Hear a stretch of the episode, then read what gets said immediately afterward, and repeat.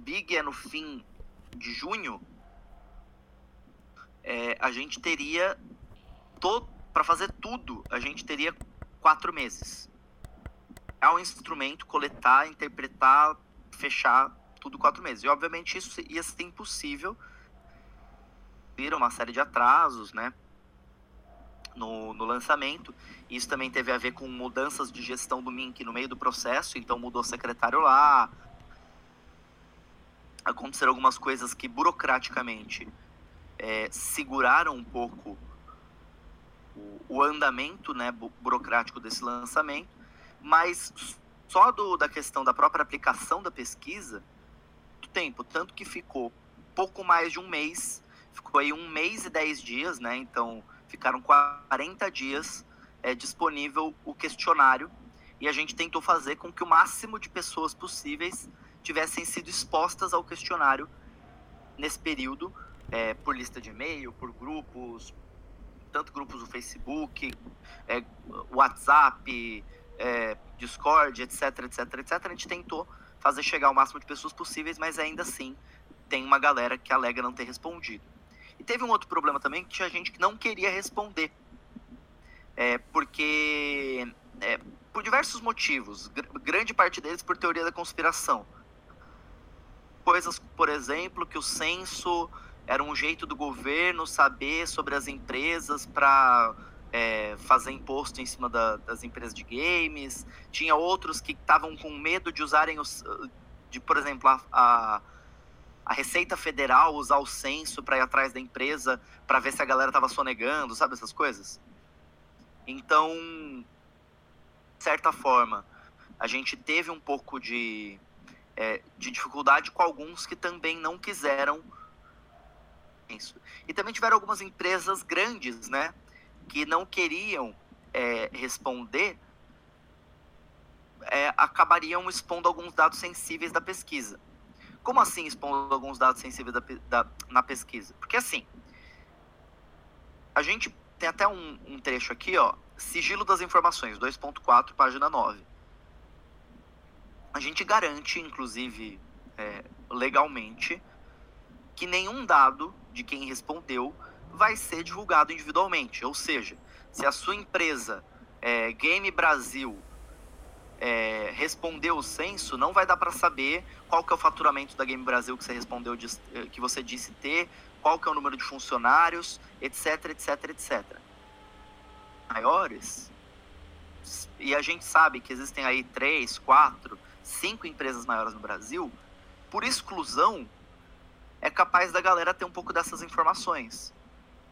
É, algumas empresas tiveram receio de divulgar justamente porque não queriam que deixasse deixar tão aberto questões sobre faturamento, questão sobre o número de funcionários, é, que são informações inclusive sensíveis por causa de investidor, contrato e etc. É, mas a gente se, é, se comprometeu de que nenhuma dessas informações jamais seriam é, divulgadas individualmente, então não dá para saber é, dentre, sei lá, os 2,4% que faturam de faixa tal a tal, quem são esses 2,4%. Você só sabe que existe tem aquele, a, aquele número de desenvolvedores naquela faixa. Mas, de todo caso, além de tudo, a gente teve uma certa resistência de alguns o, o, o formulário. É, ainda assim, é, foram, res, foram recebidos 710 questionários completos, foram excluídos alguns duplicados, outros não validados, etc., tendo uma amostra final de 695 questionários. Desses 695, 375 foram de desenvolvedores de jogos digitais, 276 formalizados, ou seja, empresas com CNPJ, e 99 não formalizados, ou seja, estúdios é, que produzem, mas ainda não se formalizaram com CNPJ, profissionais autônomos, sendo 71, 72 deles formalizados, ou seja, aqueles que têm MEI, ou, enfim, alguma, é, algum CNPJ é, que, que usa para emitir nota e tudo mais, é, e 164 não formalizados, além de 85 organizações de desenvolvimento e serviço em jogos digitais. Então são empresas de apoio, né? São empresas que fazem localização, fazem é, marketing, fazem, é, enfim, outras atividades que não só é, que, que, não especificamente o desenvolvimento, mas trabalham prestando serviço para a empresa de desenvolvimento de jogos. É, enfim, esse é um panorama um pouco da pesquisa para quem quer entender, né, de onde surgiram esses números, é, números representam ou não realidade tudo mais. Então, uma pergunta que sempre fazem é, para a gente, né, que fez a pesquisa, é o quanto esses números representam da realidade. E a única resposta que eu posso dizer para vocês é não sei. Representar bastante da realidade, então muito próximo, então uma porcentagem muito pequena de desenvolvedores. Como a gente pode, por algum motivo, não ter atingido muita gente deixando de responder. Só que como a gente não tem parâmetro para saber quantos são de fato no total o número de desenvolvedores, é, não tem como é, não tem como ter certeza se é, a gente acertou a questão amostral é, em relação à realidade do ecossistema brasileiro.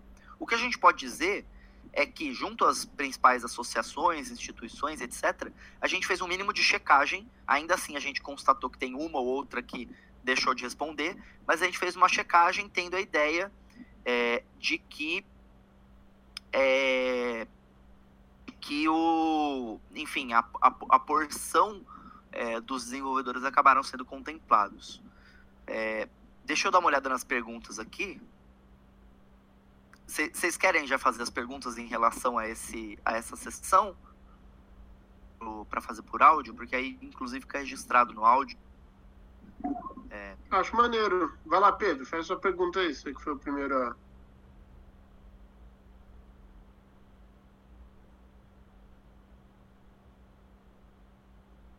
Pedro? Vamos lá. Vocês estão me escutando bem, gente? Então, é... eu sou o Pedro, sou estudante de game design aqui do Rio de Janeiro. Estou aqui ajudando a movimentar esse canal. E participo e organizo o Game Jams no Rio de Janeiro. Bom, a minha pergunta foi: que mudança no processo você acredita que poderia melhorar a aceitação da pesquisa por essas empresas que tiveram receio é, em uma próxima pesquisa? Mudanças você você vê que seriam possíveis?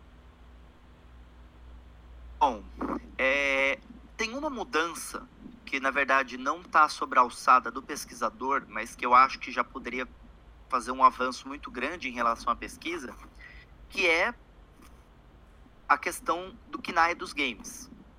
Tem empresa sabe que não dá para você registrar a empresa como desenvolvedora de jogos. Tem outros KNAIs lá de desenvolvimento de software, desenvolvimento de é, audiovisual, desenvolvimento de XYZ, de criação de várias coisas, mas não tem nada específico de games. Como KNAI, para quem não sabe o que é KNAI, é, é o cadastro nacional de. É, é, é, o código da questão da, de, do, das atividades a, das empresas e dos CNPJs, né, das atividades profissionais. É a classificação nacional de atividade econômica, né, o, o significado da sigla. Isso, é. Classificação nacional de atividade econômica. Toda empresa que surge, CNPJ, ele tem que ser registrado dentro de algum código econômica. Que isso, inclusive, vai determinar a questão tributária, vai determinar alguma questão de quais atividades sua empresa pode é, desenvolver, é, que notas ela pode emitir, né, nota fiscal e tudo mais. E não existe uma de games. Não existe uma de games faz o seguinte: como, como você não sabe, é, você não tem uma nomenclatura oficial na burocracia de quem desenvolve games, por exemplo, e numa junta comercial de uma cidade fazer o levantamento, porque as empresas, o CNPJ, ele é aberto em um município, né? Então você registra o KNAI e você registra a sua empresa em determinado lugar. E aí tem ferramentas que você usa para conseguir levantar, é, para você conseguir levantar o, enfim, quais são as empresas que têm determinado código naquele lugar. Isso seria um jeito de automatizar quem são as empresas. E aí a gente não precisaria depender tanto é, de que as empresas respondessem para a gente conseguir o número de empresas formalizadas nos lugares. APA, que é, que é a pesquisa, é, que é responder os questionários em si, é, o que poderia melhorar a aceitação da pesquisa muito melhor, e é um trabalho de comunidade mesmo, um trabalho das associações regionais, da, da própria Abra Games nacionalmente.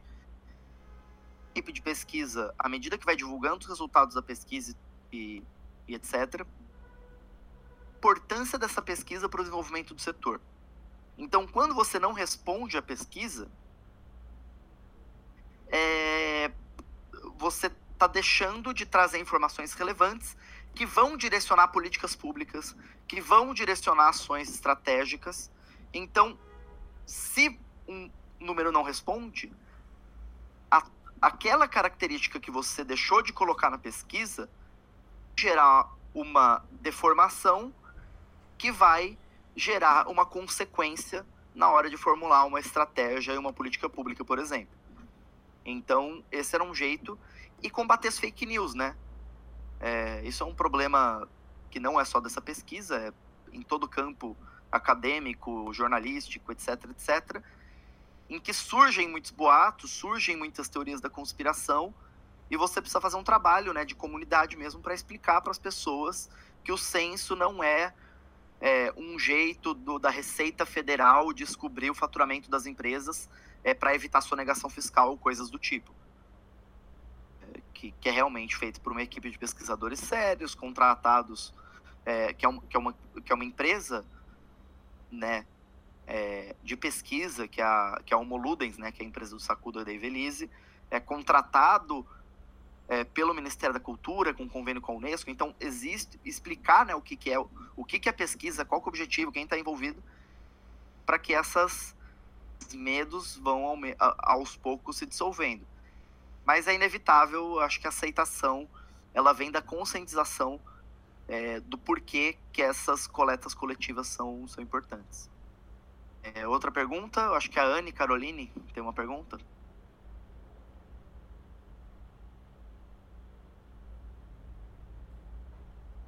Fazer por áudio ou.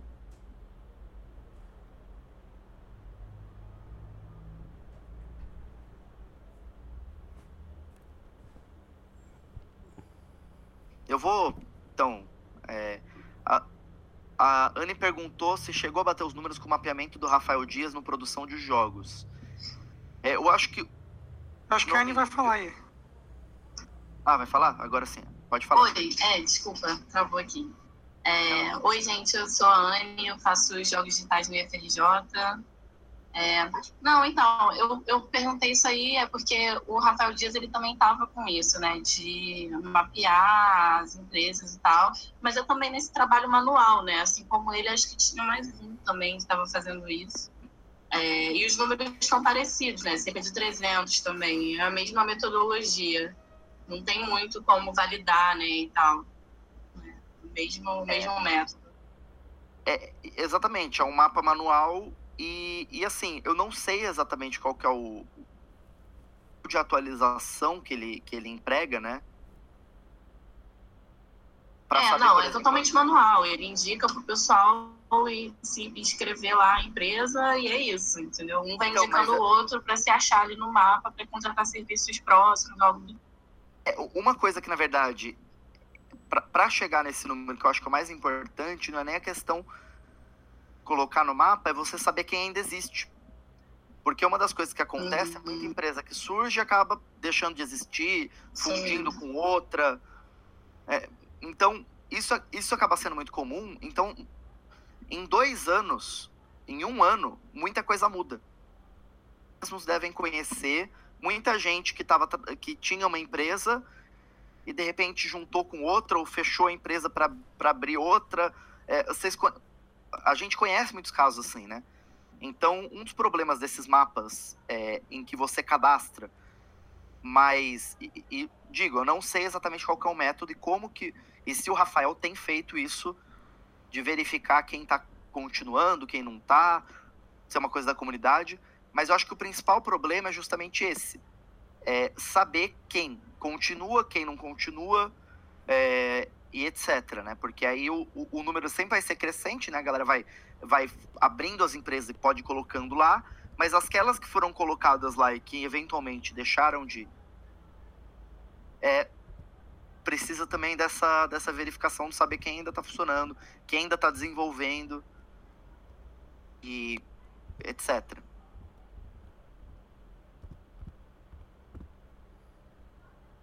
É, tem mais alguma pergunta, gente? Dessa, dessa parte geral em relação à metodologia, o que, que é o censo e tudo mais? Olha, eu, eu iria para as suas conclusões, para entender aí um pouco quais são esses dados de fato. Seria legal dar uma mergulhada nisso. Tem muita informação vamos legal. É, então vamos lá direto para os dados. É, eu vou eu vou página, e aí eu vou pulando para aquelas pontos que eu vou achar mais interessante. Eu vou focar aqui, gente, porque é o seguinte: também no primeiro censo, é, focou só nas empresas desenvolvedoras, né? E só empresas, só a CNPJ. Aí nesse censo, primeiro que a gente identificou uma coisa: muita empresa que não tem CNPJ. Por quê?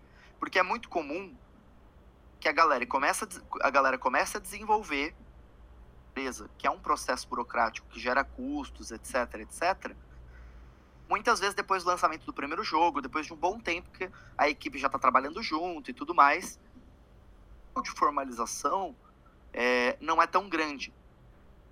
O problema, né? Se é difícil você chegar na galera que é formalizada, site, tem jogo lançado, é, tem página no Facebook, é ativa nos eventos, é associada a associações, tanto regionais quanto a Abra Games, etc.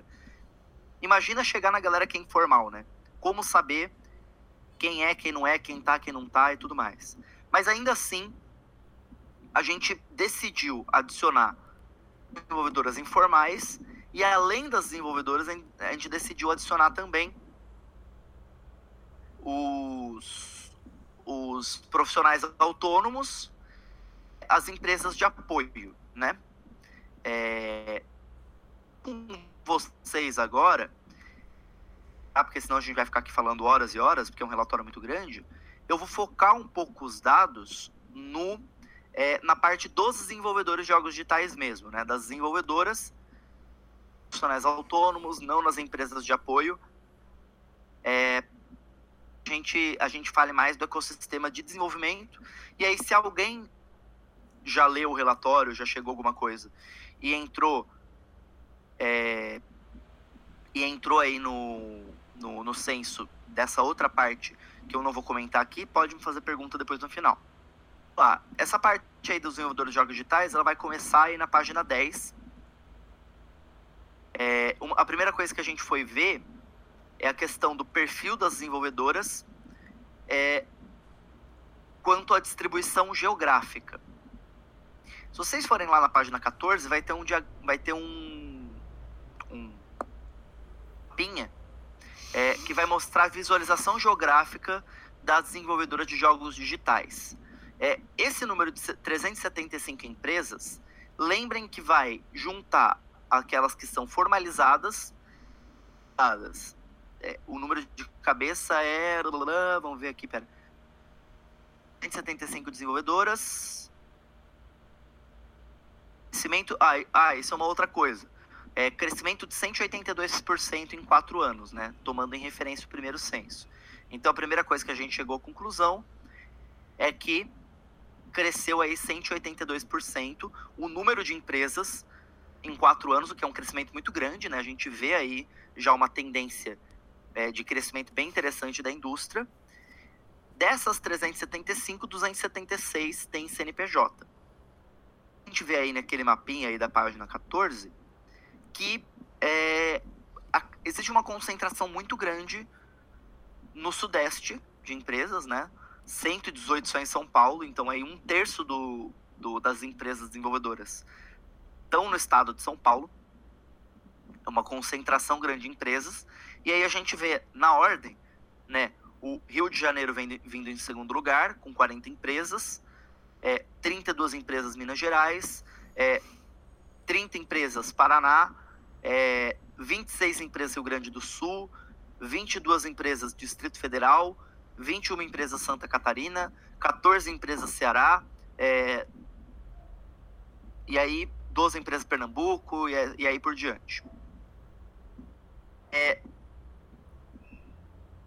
o dado dessa questão aí das regiões é, é muito interessante, porque mostra a concentração, mas vocês darem uma olhada na página 16, né, pegando só as empresas formalizadas, porque lembra que em 2014 a gente só viu as formalizadas? Então, para você comparar 2014 com 2018, você só pode comparar formalizadas com formalizadas, né? O crescimento em relação às regiões, né? Exemplo, que no Sudeste eram 70 empresas, foi para 146, então aí 109% de crescimento na região. No Sul, 31 para 60, 94% de crescimento. Nordeste, 82% de crescimento. Centro-Oeste, 100% de crescimento, é, de 8 para 21 empresas. E no Norte, 50% de crescimento. É de duas para nove empresas, só que justamente por, por terem muitas, terem poucas empresas né, no, é, naquele, naquele período, é, indo para nove cresceu aí absurdamente. Mas a tendência indicada aí na questão da quantidade de desenvolvedoras de jogos formalizadas é, mostra de maturidade do ecossistema, maturidade do setor é, entre, entre as regiões. É. Por essa questão aqui, daí, tem, daí você vê aqui no, na, tem uma tabela 2 na página 15, né, que vai mostrar aí o crescimento é, por estado, por região e etc. Né? Então, para quem tiver curiosidade desses dados, é, a, da geográfica, alguém tem alguma dúvida? Acho que tem algumas perguntas aqui.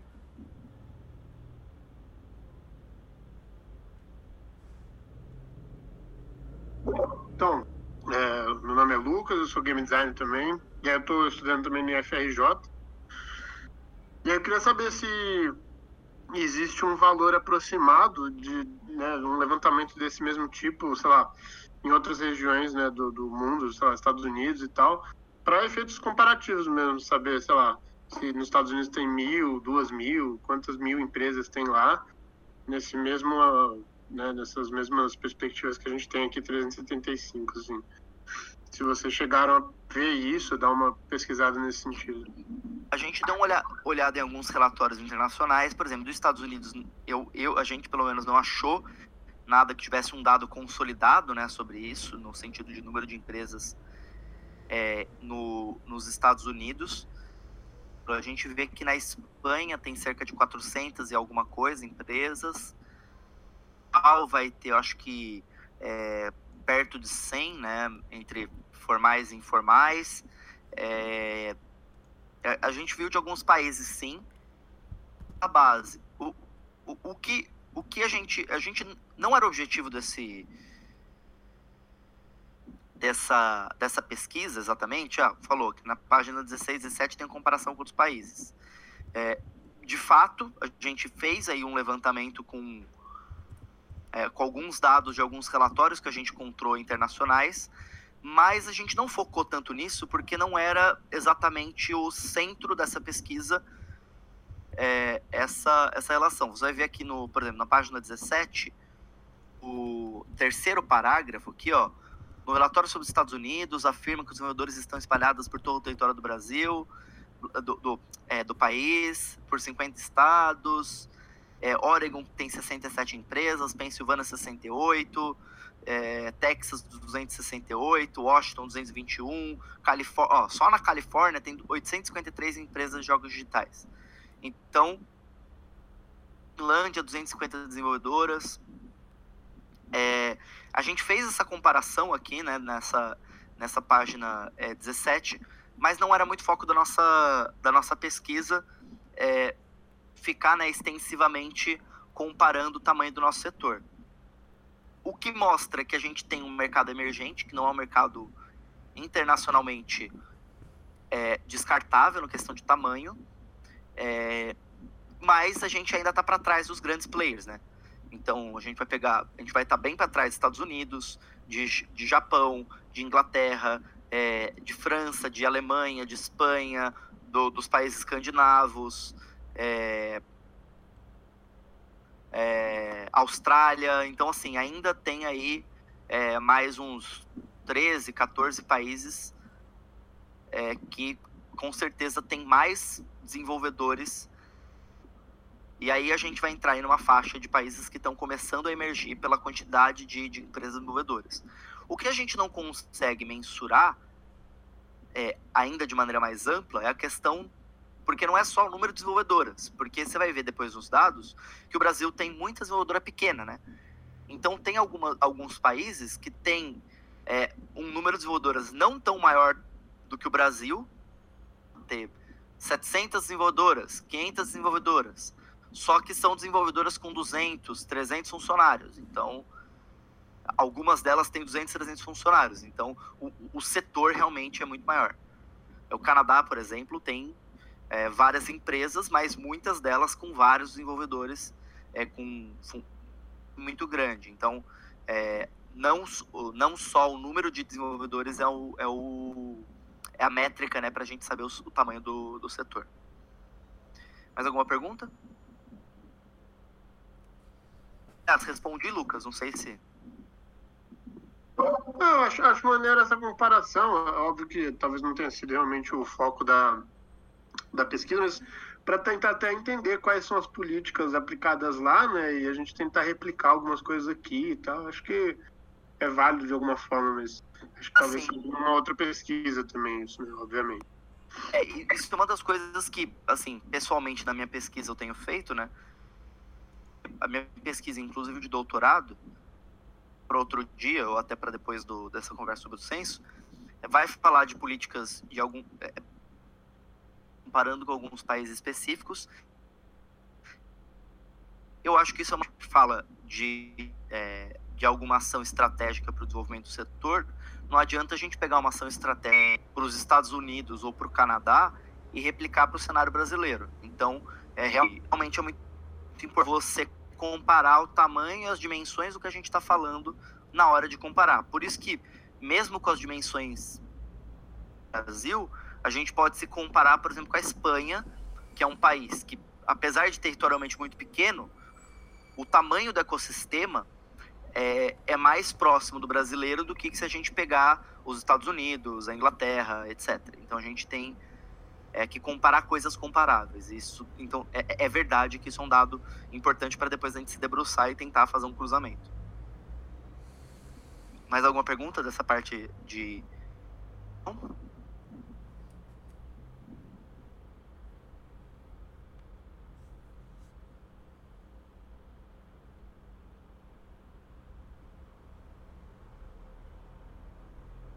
É, pelo que eu lembro, acho que. É, eu acho que pelo que eu lembro, pelo que eu vi aqui não tem mais nenhuma pergunta. Vamos, vamos em frente aqui também, senão não, não vamos avançar nunca. É... Coisa que a gente viu aqui também, é, página 19, né? São as atividades realizadas pelos desenvolvedores.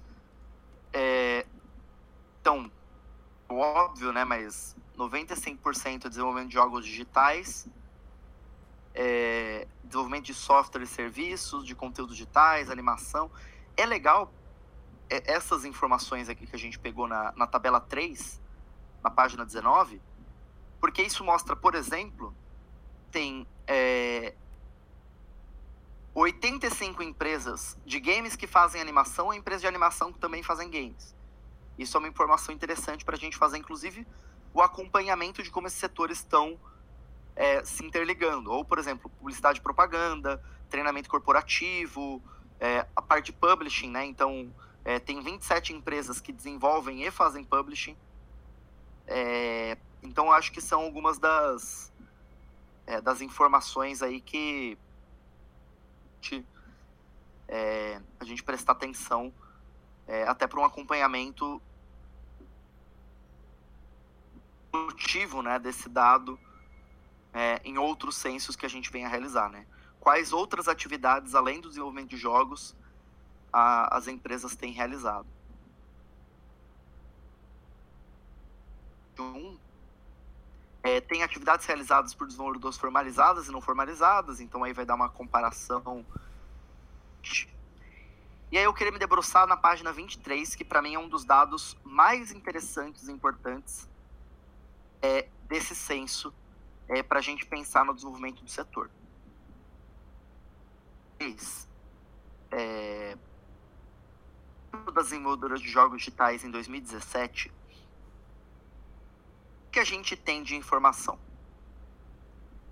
Uma olhada aí nas só nas empresas formalizadas, é, por, porque assim, as empresas não formalizadas é a galera que está desenvolvendo, mas ainda não tem CNPJ. 100% das respondentes não formalizadas é, faturam até 81 mil reais. Aliás, faturaram no ano de 2017 até 81 mil reais gente, o teto do MEI, que é o microempreendedor individual, que é, o, que é a faixa mais baixa de faturamento é, de uma empresa dentro do, dos cadastros possíveis, né, que é, é microempreendedor individual. Mas dentro das formalizadas, daquelas que têm CNPJ, olhada aí nos dados, e você chega no número de que 61% 61,7% das desenvolvedoras até 81 mil reais. Isso significa quase 68% das empresas formalizadas do Brasil não faturam, em média, né, mais que 7 mil reais por mês. Isso é um número que mostra o quanto a gente tem um setor pequeno em relação a, a, a grande parte dos empreendimentos. E aí outro dado que a gente chega aqui, né, até para comparar com o primeiro censo, no primeiro censo, 74% das empresas declararam faturamento de até 240 mil. Isso, 80,6% das empresas registraram faturamento de até 360 mil. Por que, que essa mudança na faixa? A gente atualizou a faixa, as faixas de faturamento, a gente adicionou mais faixas de faturamento é, menores, né? Porque no primeiro censo só tinha faixa até 240 mil. Então, nesse censo, a gente adicionou a faixa do MEI, a faixa, é, eu acho que é da, da microempresa e da faixa da pequena empresa, né? Que é, é 81 a 180 microempresa, 180 a 360 é, pequena empresa. Se não me engano, é isso. É, pegando lá, eu acho que tem uma tabela do Sebrae, né? E uma tabela é, a tabela dos registros, em algum lugar aqui no, no censo, não vou lembrar tudo de cabeça, viu, gente? Mas em, em algum lugar aqui nessa parte vai dizer é, quais foram os. Aqui, ó. Na, na página 22, é, vai explicar um pouco sobre como que a gente pensou nessas faixas, né? É, mas o importante é a gente pensar 6%. 360 mil por mês sendo que 61,7 ah, desculpa, por ano, sendo que 61,7 não fatura 81 mil. Então temos um boom, a gente viu aí que dobrou o número de, de, de empresas no país entre os últimos censo e esse censo, mas majoritariamente o nosso setor é composto de empresas muito pequenas que faturam muito pouco. É, e aí, ainda nessa questão né, da faixa de faturamento, na figura 4 isso vai ser é, discriminado de maneira mais ampla, né? Tado, é, é, enfim, é, faixa, né? E você vai ver que as empresas que faturam, elas é, vão estar é, principalmente na região sul-sudeste então você vê aí o laranjinha na o melinho, o laranjinha, o azul e o rosa, né, são as empresas que faturam mais de 1,8 milhões. Então você vai ver elas vão estar tá aí no centro-oeste 4,3%, aí vão estar tá na faixa de 3,6 a 4,8. Então a gente vai ter especialmente as empresas né, de Brasília. É, a gente vai ter no Sudeste de 1,8 a 3,6, né? É, um número de empresas. É, a única, a, a, as únicas empresas que faturam mais de 100 milhões vão estar na, na, na região Sudeste, né? O 0,6% milhões. É, de 4,8 a 16 milhões é, vão estar entre o Nordeste, que é 4,2%, o Sudeste, 1,3%, e o Sul, 3,1%. Então você vai ver aí é, um pouco aí dessa, dessas informações regionais, que eu acho que é importante também para a gente entender regionais que a gente tem e onde estão as grandes empresas também é, posicionadas. É, você vê que na região norte é, a, não, tem muitas é, não tem muitas empresas que faturam aí a, a, que fatura mais, fatura na faixa entre 720 mil e 1,8 milhões, por exemplo. É... E uma outra comparação que eu acho interessante para quem está pesquisando né, o setor e tudo mais é, é, o faturamento das desenvolvedoras formalizadas e não formalizadas é, na área de jogos de entretenimento e jogos sérios, né, para a gente entender um pouco faturamentos também, porque tem algumas empresas que faturam bastante dentro da área de é, treinamento corporativo, de jogos educativos, é, de serious games, e não necessariamente na questão do, dos jogos de, de entretenimento. É, o que eu queria falar sobre o tamanho né, do setor de games no Brasil, eu acho que é uma outra informação que é interessante a gente é, colocar, de operação o tempo de operação evidencia que a gente tem um setor ainda jovem é, na questão da maturidade das empresas. É, porque se a gente pegar os desenvolvedores, um número, obviamente, crescente de experiência acumulada é, dentro da nossa indústria. Então a gente, sei lá, vamos dar um exemplo aí. Marcos Venturelli. É, ele tinha crítica ao estúdio, que fechou, depois ele abriu a Rogue Snail. A Rogue Snail é uma empresa jovem. Entretanto, ele, como desenvolvedor, ele tem aí uma estrada para ação enquanto é, desenvolvedor, é, enquanto é, sócio de empresa, né?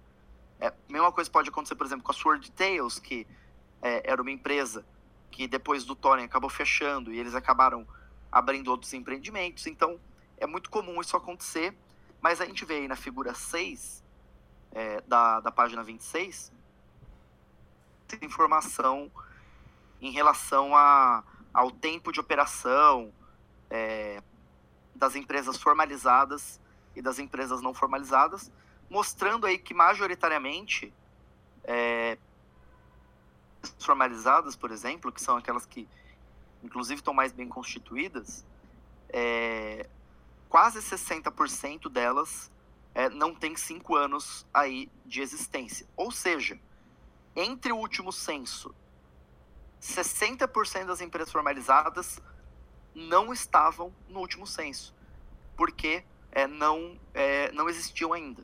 Então, isso é uma das coisas para a gente, é, inclusive, entender sobre a velocidade é, que essas é, informações vão, é, vão mudando. Pausinha para as perguntas sobre essa parte?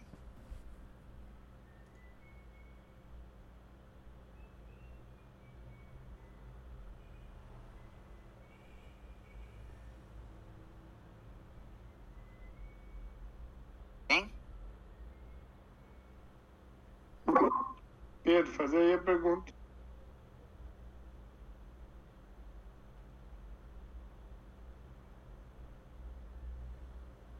Bom, tá bom.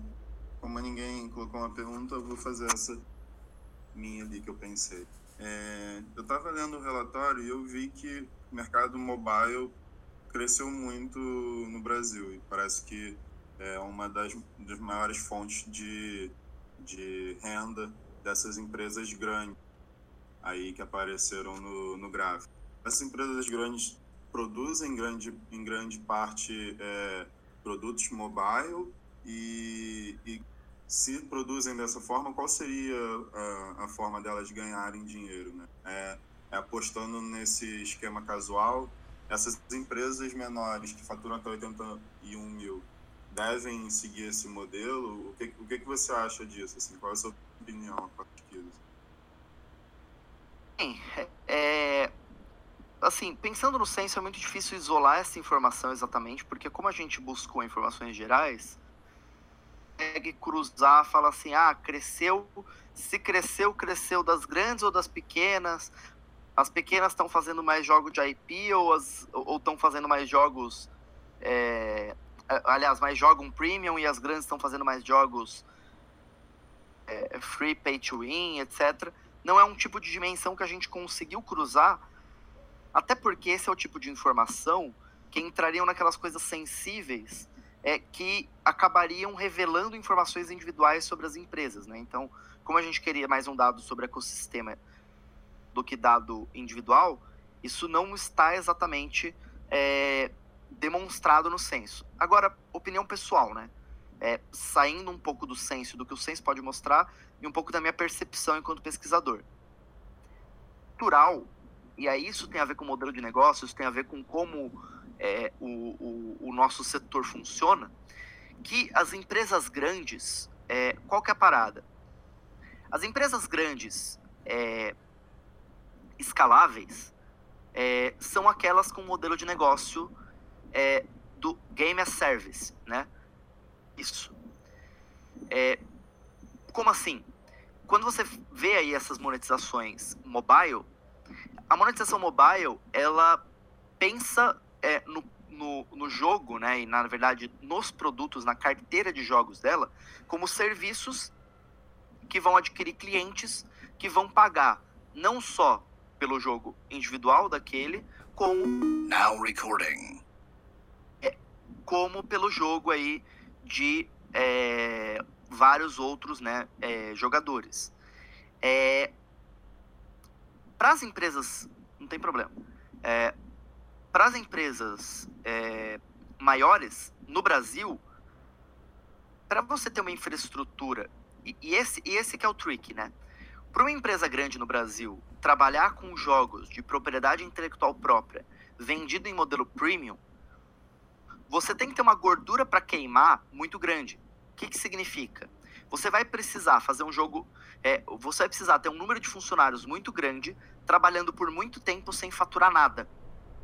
Isso é o modelo do jogo premium, isso que, é que as empresas grandes fazem. É, e o que as empresas grandes brasileiras acabam tendo que fazer, e aí isso é muito mais uma percepção pessoal do que necessariamente uma coisa que eu detectei vendo no censo, porque justamente, como eu disse, não é um dado que a gente extraiu individualmente, a gente só tem aí o, o bolo da informação, é, é que para funcionar como modelo de negócio em um ecossistema de desenvolvimento como o brasileiro, em que os custos, os ciclos de produção têm que ser muito mais rápidos, vale muito mais a pena você fazer uma empresa em que você faz muitos jogos pequenos, garantindo uma monetização e uma grana de marketing para que ele gere uma carteira grande de jogadores, do que você investir todo esse dinheiro em um jogo só grande, em que você vai depender todo o seu faturamento desse jogo grande.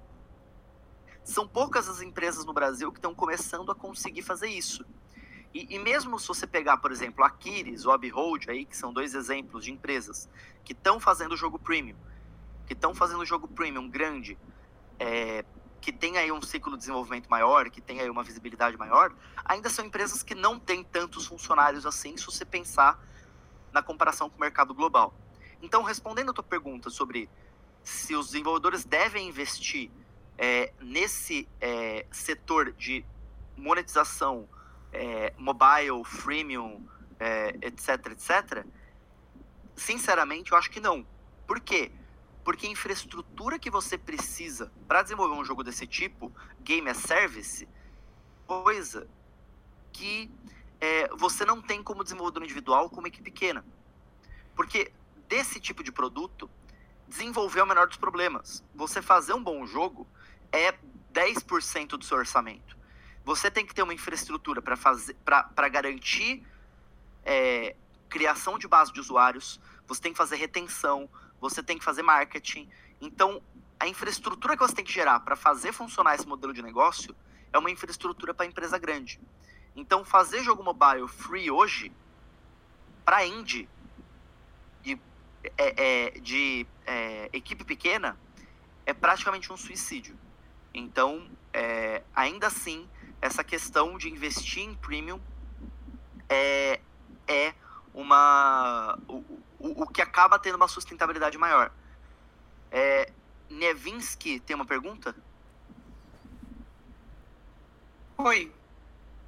É, então, eu sou Idon Nevinsky, eu, eu sou desenvolvedor, é, game design aqui no Rio, também estou agora, sou professor de game design na, no Instituto Infinet. É, então, é que você comentou que é, para você fazer um, um, jogo premium, normalmente você precisa realmente uma gordura maior para você ter desenvolv um desenvolvimento num ciclo bem longo, para depois você faturar em cima só desse, é, desse produto, né?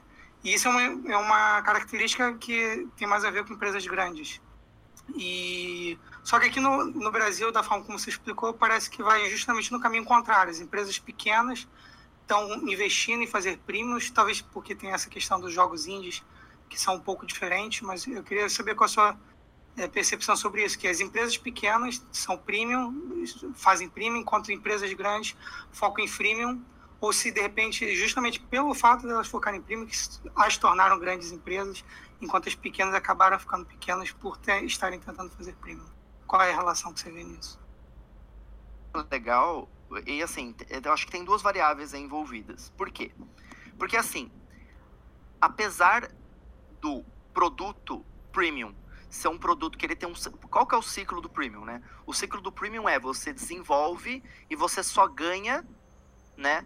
É, você ganha com a venda do produto, então você precisa ter um, tempo de desenvolvimento é, para produzir o produto para depois você começar a ganhar, tirando aí algumas estratégias de pré-venda e etc.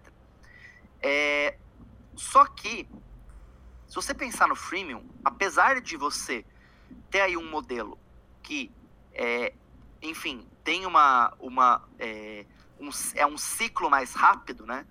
É, o custo para você faturar com o freemium é muito maior. Por quê? Porque você precisa de verba de marketing. É, não adianta no freemium você fazer um jogo bom. Você tem que fazer esse jogo ter uma grande base de usuários. Para você ter grande base de usuários, você tem que botar muita grana em marketing e é, é, captura e retenção de usuários.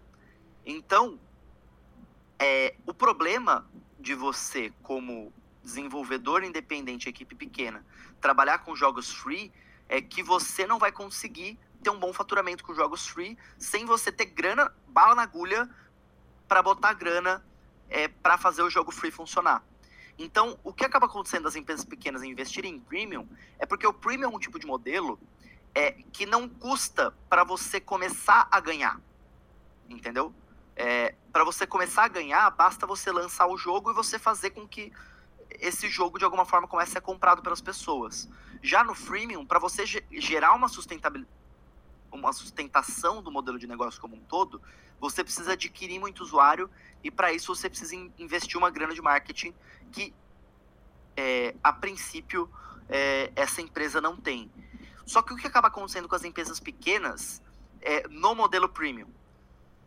tem que é, é, fazer o desenvolvimento do seu jogo para ir começar a faturar, você não se pode dar o luxo de fazer um jogo muito complexo, por mais capacidade técnica que você tenha para fazer um jogo muito ambicioso, você acaba tendo que fazer projetos menores, que tenham um ciclo de desenvolvimento menores para poder lançar, às vezes num ciclo aí de um ano, para você conseguir é, desenvolver, lançar, faturar e pagar o desenvolvimento do próximo jogo. E aí entra naquele, naquele é, hop, na, no Ouroboros, né, a cobra comendo o próprio rabo, que você tem que fazer projetos pequenos, que faturam pouco, por faturar pouco você só pode fazer projetos pequenos, e aí sim você entra nesse ciclo perpétuo. E aí, fazendo um adiantamento da questão da política pública, é que a política pública ela quebra esse ciclo, porque ela te paga antes de você desenvolver. Então você tem a gordura para queimar, para você fazer um produto mais ambicioso, para aí sim você poder é, desenvolver um outro produto. E isso entra também num outro, numa outra discussão, que é para um outro papo, que é no aspecto é, de que você é, precisaria é, é, quando, quando você está desenvolvendo aí um jogo é, é, premium, você com mais tempo, com mais gordura para queimar, você consegue faz, ter um faturamento maior e aí dar um salto para sua empresa. Então, se você consegue é, fazer esse jogo esse, esse, jogo ter sucesso, você vai conseguir fazer projetos cada vez mais ambiciosos. Só que, por consequência, o que acaba gerando justamente é que é, é, precisa do seu próximo sucesso, do, do, jogo atual, vai pagar o outro, você acaba é, sendo menos ambicioso, essa é a minha opinião, é, não é uma coisa que eu tenho como certeza científica, né? Mas a minha percepção é o que as empresas elas arriscam menos nos jogos que elas desenvolvem, porque elas têm que ter certeza que seu jogo tem que fazer sucesso, porque é o sucesso do jogo atual que vai pagar o desenvolvimento do próximo. A coisa que é esse ciclo de políticas públicas quebra é que como você, você é pago antes pelo desenvolvimento daquele jogo, você pode ser mais ambicioso, porque é, o fracasso comercial, entre aspas, desse jogo não vai inviabilizar o próximo. Então tem muita empresa que quebra porque fez um jogo, esse jogo não deu certo e aí não conseguiu fazer o próximo. Então aí, só que esse papo lógico em relação a modelos de negócio, estruturas e tal, é, é muito complexo, né, nesse sentido. Mas eu acho que ele entra aí um pouco nessas, é, nessas variáveis. É, o Lucas tem uma pergunta? Não, acho que acho que seria meio que respondeu, mas não sei se tem também alguma outra questão aí, mas acho que seria legal, é, não sei quantas pessoas aqui são estudantes, mas é, eu sou e a gente está começando também um, uma startup, enfim, tentando começar uma empresa, né? E a gente vê essas questões, essas dificuldades, de, por exemplo, ah, vamos fazer um freemium, mas aí precisa de marketing, né? Vamos fazer não sei o que lá, mas aí precisa de dinheiro. E aí, qual que seria, na, na opinião, na sua opinião, né, o melhor modelo de negócio para começar um desenvolvimento de jogo é, né, é, com não tendo verba, né, e sendo alunos, aí vem uma, um pouco também de inexperiência, enfim, qual que é, qual que é a sua opinião sobre em relação a isso? Né? É, eu acho que a primeira coisa, eu acho que a mais importante é entender que cada empresa tem a sua história.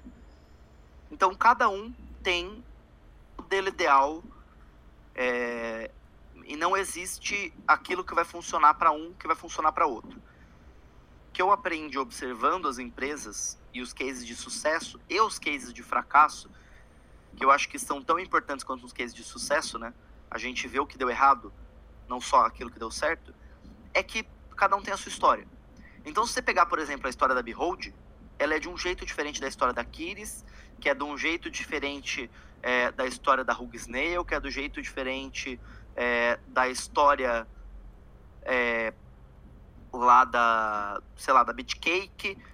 Você vê que cada empresa vai fazer, vai pensar aí no seu modelo.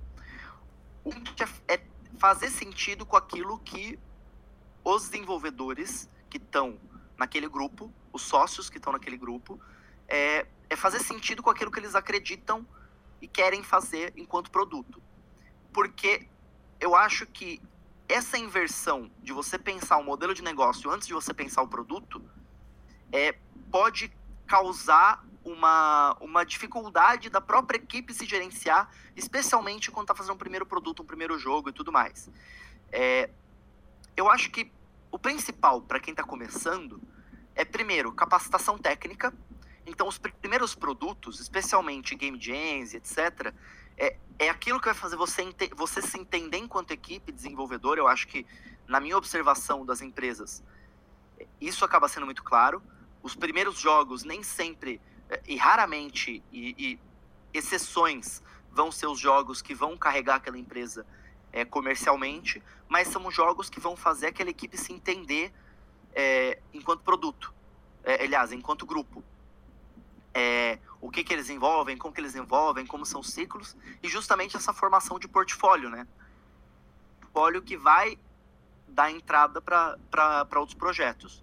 Então, para mim, acima de tudo, é você pensar aquilo que faz sentido para vocês e não apostar num primeiro projeto muito ambicioso. Ou os primeiros dois projetos, três projetos, cinco projetos, sei lá, mas os primeiros projetos têm que ser projetos com começo, meio e fim, é, que é, sejam lançados para gerar portfólio, para gerar resultado, para partir desses resultados gerar um aprendizado para um próximo ciclo.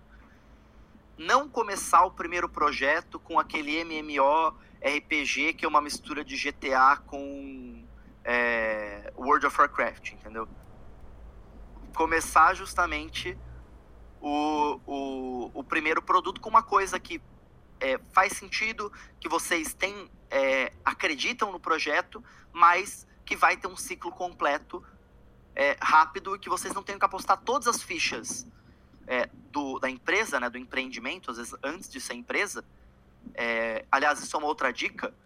O CNPJ é consequência, não é o ponto de partida. Né? Você não começa é, abrindo o CNPJ, você cria o CNPJ depois de identificar a oportunidade, especialmente. Aliás, isso é uma das, uma das formulário aqui é, tem uma, um gráfico aqui, deixa eu ver se eu acho, é, que fala justamente isso, né? De onde surgiu a empresa. É, se, é de uma game jam, se é de uma, de uma faculdade, se é uma identificação de um. Foi identificação de uma oportunidade. É, achar aqui fácil, depois. Mas tem uma pergunta aqui no censo que fala disso, né? De onde surgiu a empresa. Então, a, a empresa tem que surgir como consequência, né, do, e não como motivação do grupo, a não ser que você já tenha dinheiro, né? Então, você tem empresa no zero, comece já a empresa com alguma coisa, porque aí você vai fazer dívida para manter a infraestrutura da empresa. Então, inclusive, isso é um dos grandes erros que muita gente comete, né? Que é já começar com um escritório, com um equipamento, com um funcionário, etc. Lembra que tudo é custo, né? Justificar depois. Então, quanto maior seu custo, maior ambição vai ter que ser seu projeto e maior retorno vai ter que ser seu projeto. Então, no fim das contas, vale mais um jogo pequeno ser feito e, e vendeu pouco do que um jogo grande que custou muito para ser feito e vendeu mais ou menos, né? Então acho que é, é um pouco essa é, é a lição aí do processo para quem está começando. Mas de novo, aí é um, ah, página 35, alguém me já me cantou essa bola. É, justamente um, um dos, uma das lições aí para por onde começar e o que fazer para esse começo. Aí, ó. Figura 8, página 35, a origem dos desenvolvedores. Então, identificou uma oportunidade, 34%. Então, grande parte começou é, é, dentro de uma. Ou trabalhavam juntos em outra empresa ou informalmente. Então, você vê 32% é uma galera que já trabalhava junto ou, ou em outra empresa sem ser uma desenvolvedora, decidiu uma, abrir uma empresa, ou um projeto de jogo que de repente virou uma empresa, um grupo de TCC que virou uma empresa. Então você vê que a empresa é consequência, não origem, né? Ah, cruzar a origem com o sucesso da empresa. É, quem perguntou isso aí, ó, é, é Nevinsky. É, é interessante ele perguntou se seria interessante cruzar a origem com o sucesso da empresa. Eu acho que sim, mas é muito difícil porque a variável sucesso é uma variável muito subjetiva. Sucesso é faturar mais? Você quer fazer? Sucesso é. Entendeu? O, o, eu acho que o parâmetro de sucesso é muito difícil, até porque entre as empresas é diferente. Então, você colocar e mensurar todas as empresas dentro de um mesmo parâmetro de sucesso, para aí sim você fazer um cruzamento, é você desprivilegiar algumas empresas que, às vezes, a Joy Mesher é uma empresa que tem sucesso, mas o sucesso dela não está em um crescimento comercial exponencial.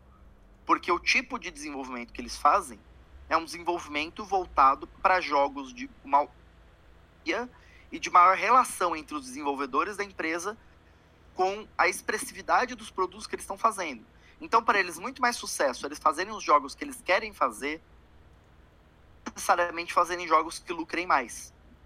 Mas não dá para comparar isso e você pegar, por exemplo, é, falar que a TEPS não tem sucesso, porque na, na perspectiva de sucesso da Joy Masher, a TEPS não tem tanto sucesso. Ou a TEPS, a Joy Masher não tem sucesso porque a TEPS fatura muito mais. Entendeu? Então acho que é um, um, um tipo de coisa difícil de você de você determinar.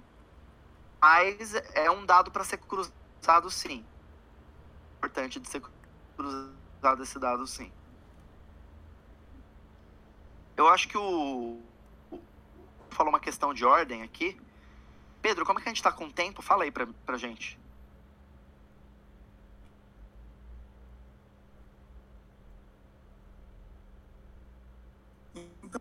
É, a gente pode seguir adiante, instituição de horário não. A gente só tinha pensado no modelo de programação de uma hora, mas a gente já tinha pensado que se a galera curtisse, a gente poderia seguir adiante. É, tá mais na sua alçada, Pedro. Enquanto você estiver conseguindo aí tocar e tal, quando você cansar, pode parar. É, acho que é mais isso mesmo. Pode Beleza. continuar. Eu, pelo menos, estou adorando e vou continuar aqui. É, perfeito. É, bem, gente, é, uma outra coisa que eu queria é, é, a questão da filiação, das plataformas utilizadas pelos desenvolvedores. Vamos lá, né, aqui a página 27.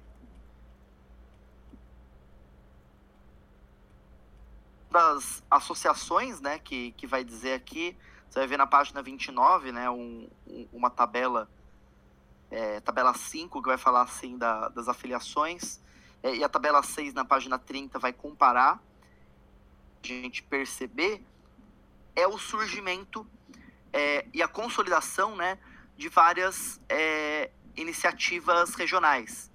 Então, você vai ver aqui é, que isso, é, não existiam várias, é, várias das associações, é, ou associações, né, ou coletivos, enfim, que surgiram aí nesses últimos anos. É, isso também é, uma, é, é uma, um indicador de maturidade do setor, né? E também é, uma, é um reflexo da continentalidade do Brasil. Uma associação games, ela tem muita dificuldade de capilarização, dificuldade de fazer ações que estejam próximas do desenvolvedor no dia a dia. Que o desenvolvedor está espalhado aí por uma dimensão territorial muito grande. Então, fazer evento que acabe englobando aí todos esses espaços é muito difícil. Então, ela acaba centralizando muito em eventos no eixo sudeste, por exemplo, o Big, que é um evento que ela acaba tendo um, é, tendo um peso muito grande na organização. A grande acontece em São Paulo, então não é um evento que tem aí uma grande é, impacto regional em outros lugares, centralizando aí muita coisa nacional.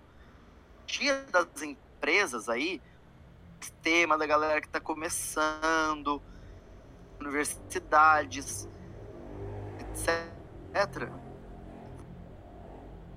É, que é mais fácil quando você se organiza e aí o impacto né, dessa, dessa, dessa organização regional, desse sistema regional, isso é uma das coisas que surgiu aí e que eu acho bem interessante essa, é, essa questão do, dos agrupamentos regionais. As plataformas utilizadas, né, é a figura 7, a gente ainda tem a questão do dispositivo móvel sendo... É, lembrando, gente, que empresas desenvolvem para mais de uma plataforma, né? Então, essa figura 7 da página 32 é, dá mais é, é, que 100%. Mas a gente tem aí 60% desenvolvendo para dispositivos móveis, porque a distribuição acaba sendo mais fácil, né? E, e, e o, né, o, o, tipo de produto acaba sendo mais, é, mais simples. Então, justamente por ser sistema que tem muitas empresas é, pequenas, isso vai acabar acontecendo, é, mas também porque é, é, o ciclo de desenvolvimento é mais rápido, né? Então você não fica tanto tempo fazendo um jogo mobile como você fica fazendo um jogo, por exemplo, a console ou os jogos mais é, ambiciosos para outras plataformas. Eu sinceramente acho que para quem está começando, é, o PC, né, apesar do Steam ainda não, não ser mais é uma plataforma tão interessante como era aí há, há uns anos atrás, né, por, por, uma certa saturação aí, que é um pouco da maturidade do, do, do próprio modelo de negócio de distribuição digital, é, mas ainda assim, é, a saturação de um mercado PC é, e a chance de você conseguir um produto que atinja um nicho PC, na minha opinião, é muito maior do que você trabalhando com mobile, que aí sim é de ninguém, né? É um fluxo de produção absurdo e para você conseguir encontrar e comunicar o seu nicho dentro do mobile é muito mais difícil do que você conseguir uma comunidade está começando, né? É, numa comunidade é, em volta é, de uma produção para PC. Isso é um pouco o, a percepção, né, é, do que é, são essa, essa questão das plataformas. Ah, é, tem um pouco do Big no Rio também, né? O que falou. É, é, verdade, tem um pouco do Big no Rio, mas o, o, grande núcleo acaba sendo São Paulo, mas ainda assim, Rio-São Paulo é sudeste, né? E, é, essa questão da pulverização. Daí as associações regionais acabam criando eventos. É, por exemplo, o Dash da De Jogos. Ele acaba sendo o grande evento da região sul. É, e aí tem o SB Games que acaba sendo que, é itinerante, né? E acaba trazendo um pouco dessa, dessa questão de trazer um foco para os ecossistemas, a cada vez que ele passa e tudo mais. É, e sim, é, também o Nevinsky falou que com o mobile você tem que comprar um nicho, né? É, que com certeza o custo do mobile para você começar aquilo que eu estava falando sobre o freemium, né? É o custo do mobile para você conseguir criar um, o seu público e para as empresas menores acaba sendo mais difícil. Avançando aqui, daí tem a origem da desenvolvedora, uma coisa que a gente já falou, é, né, comparação formalizada formalizada, prêmio. Então acho que isso é uma coisa interessante. É, 9. Tem uma tabela aqui que depois é, é interessante o pessoal olhar, justamente porque aí você vê o, o que, de onde as, as empresas têm achado faturamento. Tem é, empresas, por exemplo, que desenvolvem games, mas 10% delas desenvolvem software e serviço de TI. Então são empresas de TI que também desenvolvem games, mas fazem aí alguns suportes de software, etc., para garantir pão da empresa. É, conteúdo digital, etc. Então, tem outras atividades que a galera tem feito, mas você vê que, majoritariamente, aí 49,8%, a principal fonte de receita a, a questão do desenvolvimento de jogos, né? Mas o que evidencia é mais da metade das empresas é, jogos não é a principal fonte de receita é uma fonte secundária. A gente é, observar. É, atividade especializada fonte 60, vou passar, vou passar disso aqui. A, a 11 aqui, que também é, é, um, é um outro tipo de informação bem interessante. Tais de entretenimento, serious games por plataforma. Então você vê quais são as plataformas é, tipo de jogo tem sido desenvolvido para cada plataforma. Eu acho que é um tipo de informação bem legal de cruzar, especialmente para quem está trabalhando com esses diferentes nichos, né?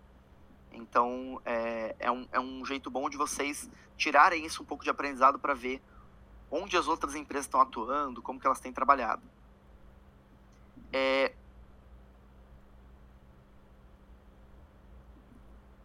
é, na parte de recursos humanos, eu acho que a gente tirou alguns dados bem legais. É... Os trabalham, então é... entre programação, arte, design, administrativo, você vê que entre 2014 e 2018 é, ficou bem parecido, né? O que acabou aumentando são outras áreas, e daí, dentre essas outras áreas, é o que acaba entrando, por exemplo, sound design, é o que acaba entrando, por exemplo, localização, acaba entrando outras, é, outras áreas que mostram um certo grau de maturidade do setor, mas é, essa distribuição acaba continuando igual. Colaboradores, aí na figura 10, que mostra e reforça aquele dado que tem a ver com a, é, o tempo de funcionamento, que tem a ver com o faturamento, é, e que reforça o dado de que a gente tem um setor majoritariamente constituído por empresas pequenas, que é a questão dores, aqui na página 46, figura 10, é, em que é, 37,8% das empresas formalizadas têm até 5 colaboradores. Se contar de 6 a 10 junto, você vai ver é, quase 70% é, da, das empresas formalizadas, aquelas que já têm CNPJ, é, com até 10 colaboradores. Então, são equipes pequenas, fazendo jogos pequenos, que faturam pouco. A gente acaba tirando disso aí. É, a distribuição entre sócios e colaboradores, né? Então, a gente vê aí é, o que, que fazem na, na, tabela 14, por exemplo, na página 49. É, quais são as áreas que os sócios trabalham, o que, que eles fazem e tudo mais. Então, é, você vê aí muitas empresas em que, basicamente, as funções são feitas pelos sócios, né? Então, é, são, sei lá, cinco pessoas, todos são sócios da empresa e desenvolvem jogos entre si. Comum. É, aí tem a questão do regime de trabalho também, né? Interessante. Só 28% dos colaboradores são seletistas. Então, são registrados em carteira. Isso para quem está trabalhando no mercado, tá, tá é, no curso de jogos para se formar, é uma coisa para ter em mente o que, que você quer fazer, né? É, é, você espera ser CLT? É mais difícil. 35,4% são terceirizados. Você vai ter aí mais uns outros 10, 8,8% é, de pesquisadores bolsistas, 8,5% de estagiários. Então, assim, se você pegar só entre os, é, vamos dizer assim, formados, né? Porque se você pegar pesquisador bolsista, acaba é, sendo dentro da universidade, estagiário acaba sendo gente que está na graduação, jovem aprendiz, né? É, dentro disso também. Mas se você pegar o, o, o, grosso, né, entre CLT terceirizado e não formalizado, você vai ver que grande parte vai ser terceirizado, depois CLT, mas ainda tem uma grande porção aí de 18,5% de é, pessoas que trabalham sem nenhum tipo de é, contrato formal, né? Então acabam recebendo aí por fora alguma coisa assim, mas não são terceirizados, ou seja, não emitem nota ou, ou alguma coisa do tipo, né? Não são seletistas, então não registrados em carteira, mas acabam produzindo conteúdo aí junto com as empresas. Então isso é um tipo é, é de coisa bem interessante. A gente está na página 50 agora na tabela 15. Página 51. Olha só que dado legal. É... Distribuição entre homens e mulheres. 79,3% de homens contra 20,7% de mulheres no setor de games. Temos aí uma diferença, uma disparidade de gênero é, no, no setor de games no, no Brasil. Mas o, o que a gente pode tirar de, vamos dizer assim, é, desse dado é que o Brasil não está tão pior do que o mundo. Né? Então, a gente tem uma dificuldade é, de é, paridade de gênero é, nesse setor como um todo. Tem um relatório do IGDA, né, é, de 2017, que mostra que aí é 75% homens e 23% mulheres isso contando cisgênero e transgênero. Então, trans mulheres e trans homens também, homens e mulheres. É, inclusive, foi uma das coisas que a gente é, colocou aqui, né? a questão de, de trans, etc. Então, tá dentro da parte da, da diversidade. É, e outro dado interessante aqui na, na figura 12, na página 52, é em que áreas você tem essa distribuição de gêneros. E olha só a parte de programação e gestão de projetos. 89% de homens e 11 mulheres. Parte de programação ainda é muito masculina. É, você vê que isso fica um pouco melhor na arte design, né? Mas ainda assim é 77 a 23. Administrativo e financeiro, 71 a 29. Marketing e vendas, que é a área que tem menos, que tem menos disparidade, 63 e 36. Mas aí na área da programação, aí tem muita disparidade de gênero.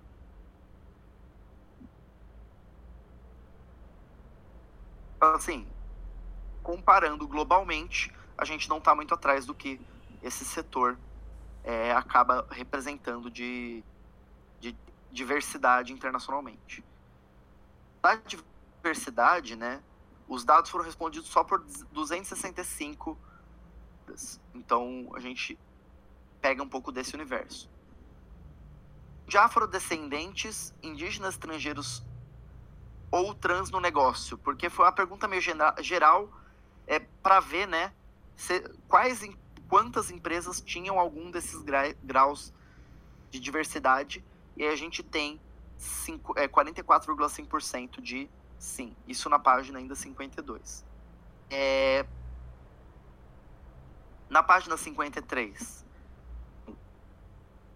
é, racial, né? É, olha só que dado também preocupante. Pensando inclusive na questão étnica brasileira. 10% só dos colaboradores das empresas, entre sócio e colaboradores, né, são afrodescendentes. 0,9% indígenas. É... Então, olha só como a gente tem aí essa, é, essa questão racial também, né? Delimitada. E é importante dizer que esse dado, né, a gente coletou também porque tem política pública para ser feita em relação a isso. E o próprio Ministério da Cultura, nesse edital que ele lançou aí é, de games, que ele teve esse ano no, no programa Gera Futuro, né? É, ele colocou cotas, né, para desenvolvedoras mulheres, afrodescendentes, cotas regionais.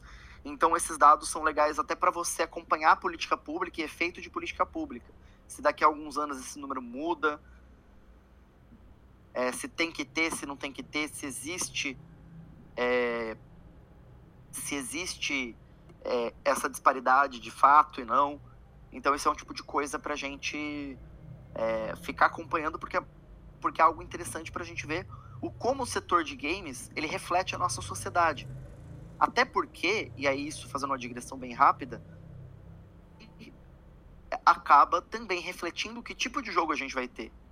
Se são jogos, jogos são majoritariamente feitos é, por homens brancos de classe média alta, este, a, os tipos de produto que acabam surgindo né, da, dentro desse contexto vão ser muito menos diversos se a gente tiver aí uma, uma diversidade maior dentro aí do setor. Mas aí também você vai entrar é, no, numa outra discussão, num outro papo. Coisa interessante da gente é, acompanhar também são sobre, sobre o perfil né, do. É, a gente também acompanhou a questão do número de jogos, né, para ver um pouco uma outra métrica de crescimento do setor.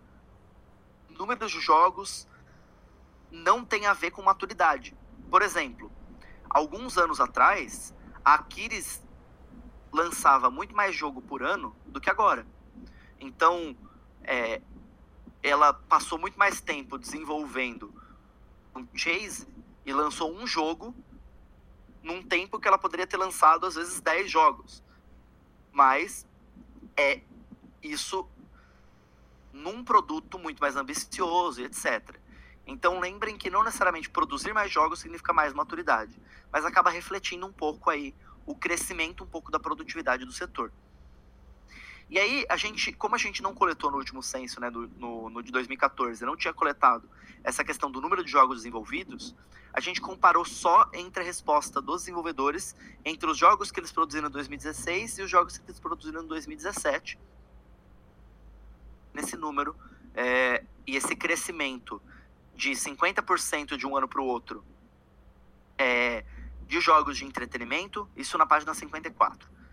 É, de 13% de jogos sérios, outros, e no total aí, 28% entre 2016 e 2017 é, da quantidade de jogos desenvolvidos aí nesse, nesse biênio. Foi um pouco para a gente conseguir um, se a gente estava crescendo né, enquanto produtividade no, no setor nesse período. A gente tem é, na página 57 a questão dos meios de distribuição, um, é, qual que é, como que esses jogos estão chegando no público, de coisa legal da gente olhar, é, 55,7% é lojas de aplicativos móveis, 45,5% de download digital, então, distribuição digital é majoritariamente o, o, o, meio por onde os jogos são distribuídos, mas aí tem alguns que fazem sites, canais próprios, redes sociais, portais de jogos online. É, aí tem a questão de utiliza terceiros, né, distribuidores e publishers, só 10,7%. Então isso mostra ainda uma certa maturidade do setor. É, enfim, é, eu acho que é um outro dado aí que traz aí algumas informações sobre a maturidade e sobre o, o, o estágio de desenvolvimento do, do nosso setor. É, vamos pular essa parte do, do Serious Game, deixa eu ver aqui. Humano, perfis, aí forma de financiamento, página 60. Acho que esse é um outro dado legal. É, de financiamento, a gente pega na página 61, na tabela 21,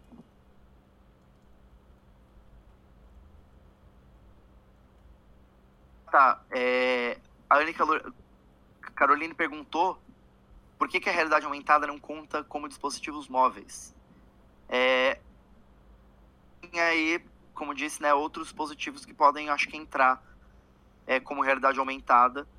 Então, a gente também quis especificar, né?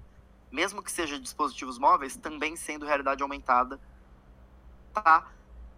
Enxergar a tendência dessa tecnologia e desse produto que tem aí uma, uma fronteira né, tecnológica para a gente identificar um pouco o quanto a realidade aumentada tem entrado no, no radar aí das empresas brasileiras.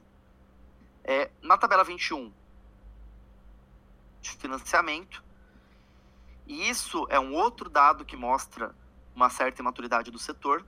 Olha só aqui, fundadores, família, amigos e outros indivíduos quantas empresas utilizam essa fonte de financiamento, que na verdade é pagar para trabalhar, né? Tirar, é tirar do posto, eh, tirar do próprio bolso, pegar dinheiro de amigo, pegar dinheiro de familiar e etc. para sustentar o desenvolvimento. Você vê 46% das empresas respondentes, das 295 respondentes, né? É, responderam é, que utilizam essa fonte.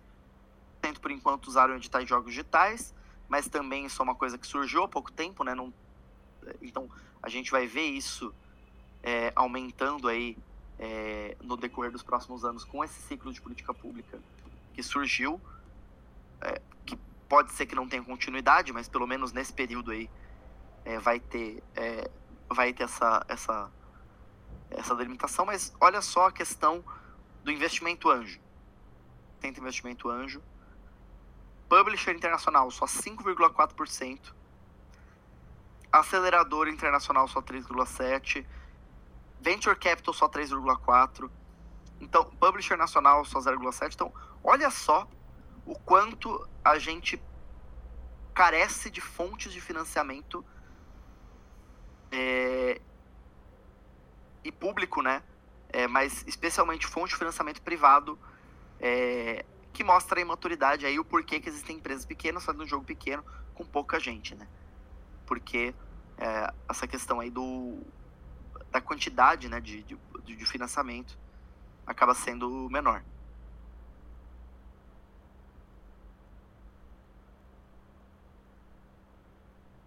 Contratos com clientes seria outros.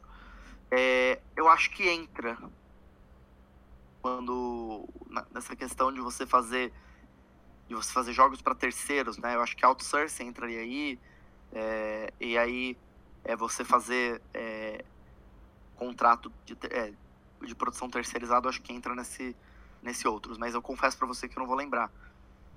A gente colocou essa dimensão. Tem a fonte de financiamento público, a gente vê aí é, 3,4% nunca usaram fonte pública, mas é, a gente tem um outro número que mostra que existem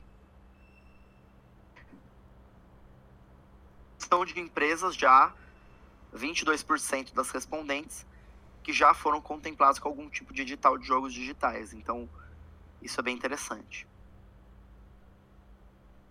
Vou pular essa parte da internacionalização, né, para a gente não tomar muito tempo também, porque a gente já só, só para a gente encaminhar um pouco da, da nossa da nossa conversa aqui. 7 IP.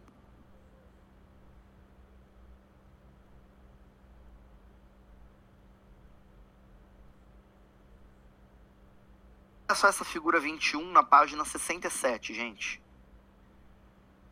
27,9% das empresas desenvolve a IP própria. O que é legal, porque mostra que a gente tem um mercado focado em desenvolvimento de IP do que em outsourcing, por exemplo, não é um mercado tipo indiano, chinês, fazendo jogo para os outros, do que criando IP, que é a IP que vai gerar né, o, o, o ganho de faturamento é, e, a, e a nucleação desse faturamento é, nacionalmente, é, mas é, a gente ainda vê que a parte de licenciamento de IP de outras empresas e licenciar suas IPs para terceiros ainda é muito subutilizado. Então é um campo de, de, de expansão e também demonstraria uma maturidade maior do setor é, o aproveitamento aí dessas outras dimensões. É...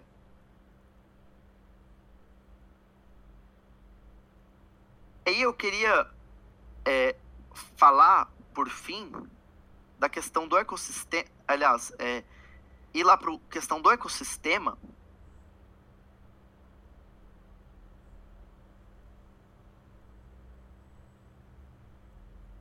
Aqui em ecossistema, página 70.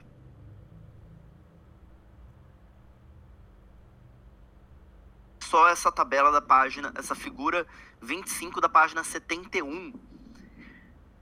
Um outro é, indicador de certa imaturidade da nossa, é, do, no, do nosso setor e que tá aí um dos, um dos passos para a gente desenvolver melhor o nosso, o, o, a nossa indústria. É, que é a frequência de troca de experiência das desenvolvedoras de jogos digitais com outros atores. Olha que dado preocupante isso aqui. Dentre as respondentes dessa, dessa pergunta, 93,2% das empresas dizem que nunca trocam experiência com instituição de formação superior nas áreas afins de jogos digitais, ou cursos de jogos ou outros cursos. Ou seja, existe, pelo menos identificado por essa pergunta no censo, uma desconexão entre quem forma e quem absorve essas pessoas no mercado nacional. Então isso é uma coisa grave que a gente precisa, é, de certa forma, combater e pensar. É, centro de unidades de pesquisa e desenvolvimento é, acaba sendo também um número grande, mas surge aí pelo menos uns 10,9% que frequentemente trocam experiências com esses centros e unidades de pesquisa, o que acaba sendo legal, mas ainda é subutilizado. Outras indústrias criativas e culturais. Então, olha só é, o como ainda é subutilizado, por exemplo, a troca de experiência com a galera do cinema, é, a galera da animação, literatura, etc. O quanto daria para trocar mais, é, inclusive propriedades intelectuais né, dessas outras áreas para fazer jogo, uma coisa que é muito subutilizado. É, organizações, associações. Então você vê que, que 66,2% nunca troca informação com organizações e associações. Muito disso também é porque essas associações regionais, especialmente, são muito recentes, mas elas tendem aí a se consolidar. Mas eu acho que é um tipo de coisa para pensar. É, mas você vê que órgãos governamentais, por frequentemente trocam relações com órgãos governamentais. Então você vê aí o quanto o governo né, tem sido importante na questão é, de articulação com o próprio ecossistema é, das empresas tecnológicas, né? Que daí isso entra, por exemplo, com, comunidade Unreal, comunidade Unity, etc, etc, né? Então você vê 18,6 de frequentemente é, e 18,6 de ocasionalmente. Publisher, número muito pouco também. Enfim, essa figura de 25 vai mostrar o quanto para nossa é, idade a gente peca grau as empresas de games elas são muito isoladas elas não se integram com as instituições de ensino com as plataformas de distribuição com as publishers com as plataformas tecnológicas com as associações com outras empresas. Então olha só como isso é, ainda é um é um um gargalo aí no nosso. Mas uma coisa que é legal é, a, gente, a gente dar uma olhada é aqui na página 74 as empresas realizam em parceria uma com a outra. E um dado que eu estou separando, e aí para uma pesquisa futura, né, especialmente minha pesquisa de doutorado que vai ter a ver com isso, que vai ter a ver com o desenvolvimento de ecossistemas regionais, é, aliás, vai não, né? Tem a ver, mas vai ser lançada aí em 2020 é, o, vai ser concluída a pesquisa. É a questão de que tipo de atividade a galera realiza em conjunto. Então, olha só, 54,5% das empresas, com outras empresas de games, realizam palestras, participam de palestras e cursos, 39,3% de playtests, 30,2% de game jams, 22,3% de outsourcing. É, então, é um outro dado aí na figura 26 que você vê é, a parceria entre as desenvolvedoras de jogos e outros atores aí do ecossistema de é, jogos digitais. Que é bom até para o acompanhamento de um próximo censo. É, e é um dado legal para a gente restringir, por exemplo, se a galera de São Paulo e a galera de Porto Alegre é, a percepção diferente que eles têm sobre o, o, a localização física né, que eles estão.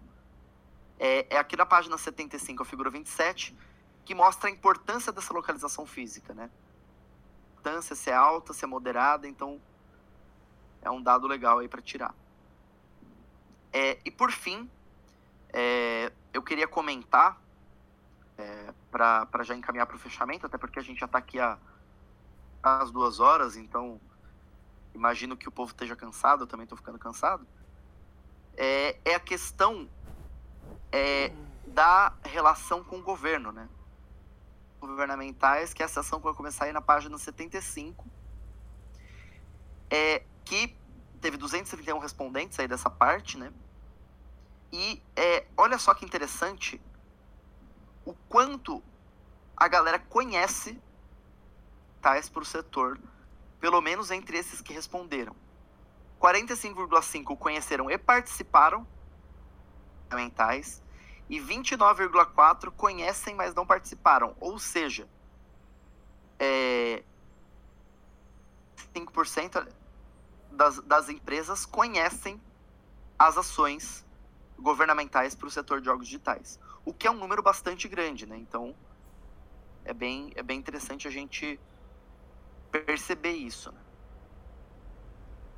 a possibilidade de candidatura de editais em 2018 e 2019 também é muito grande. Olha só, participar de editais, muito provável 52,4% e provável 16,9%. Então a gente tem aí um número também bem grande de empresas que pretendem se candidatar é, aos editais. E aí um outro dado que eu queria é, pontuar, que eu acho que é, para fechar é, são bem legal, é o quanto o nosso setor, especificamente, importante o papel do governo no desenvolvimento da indústria.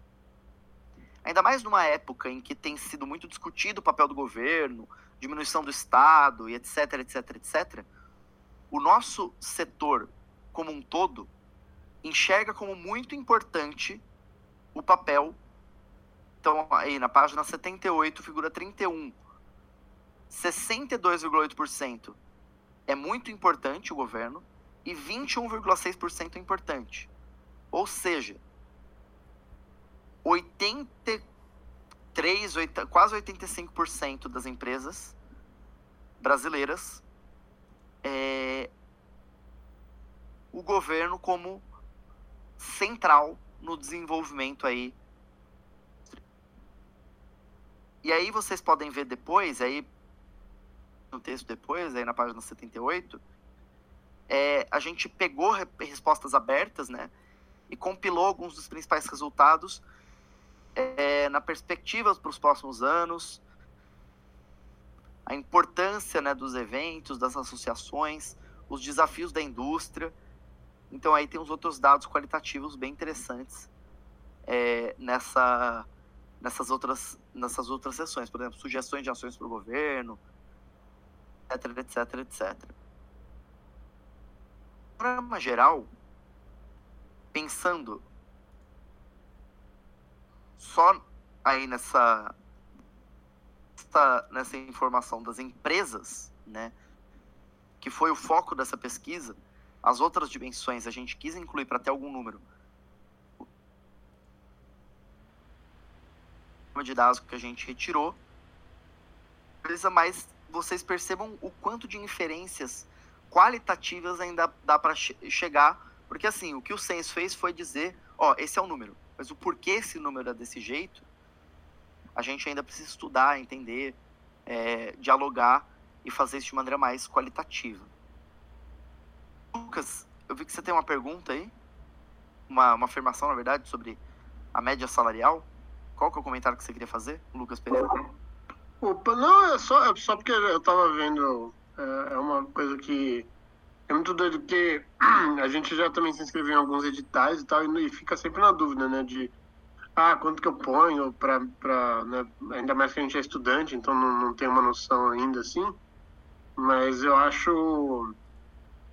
Acho, sei lá, a média salarial que tem. Acho que na página 116, não lembro agora.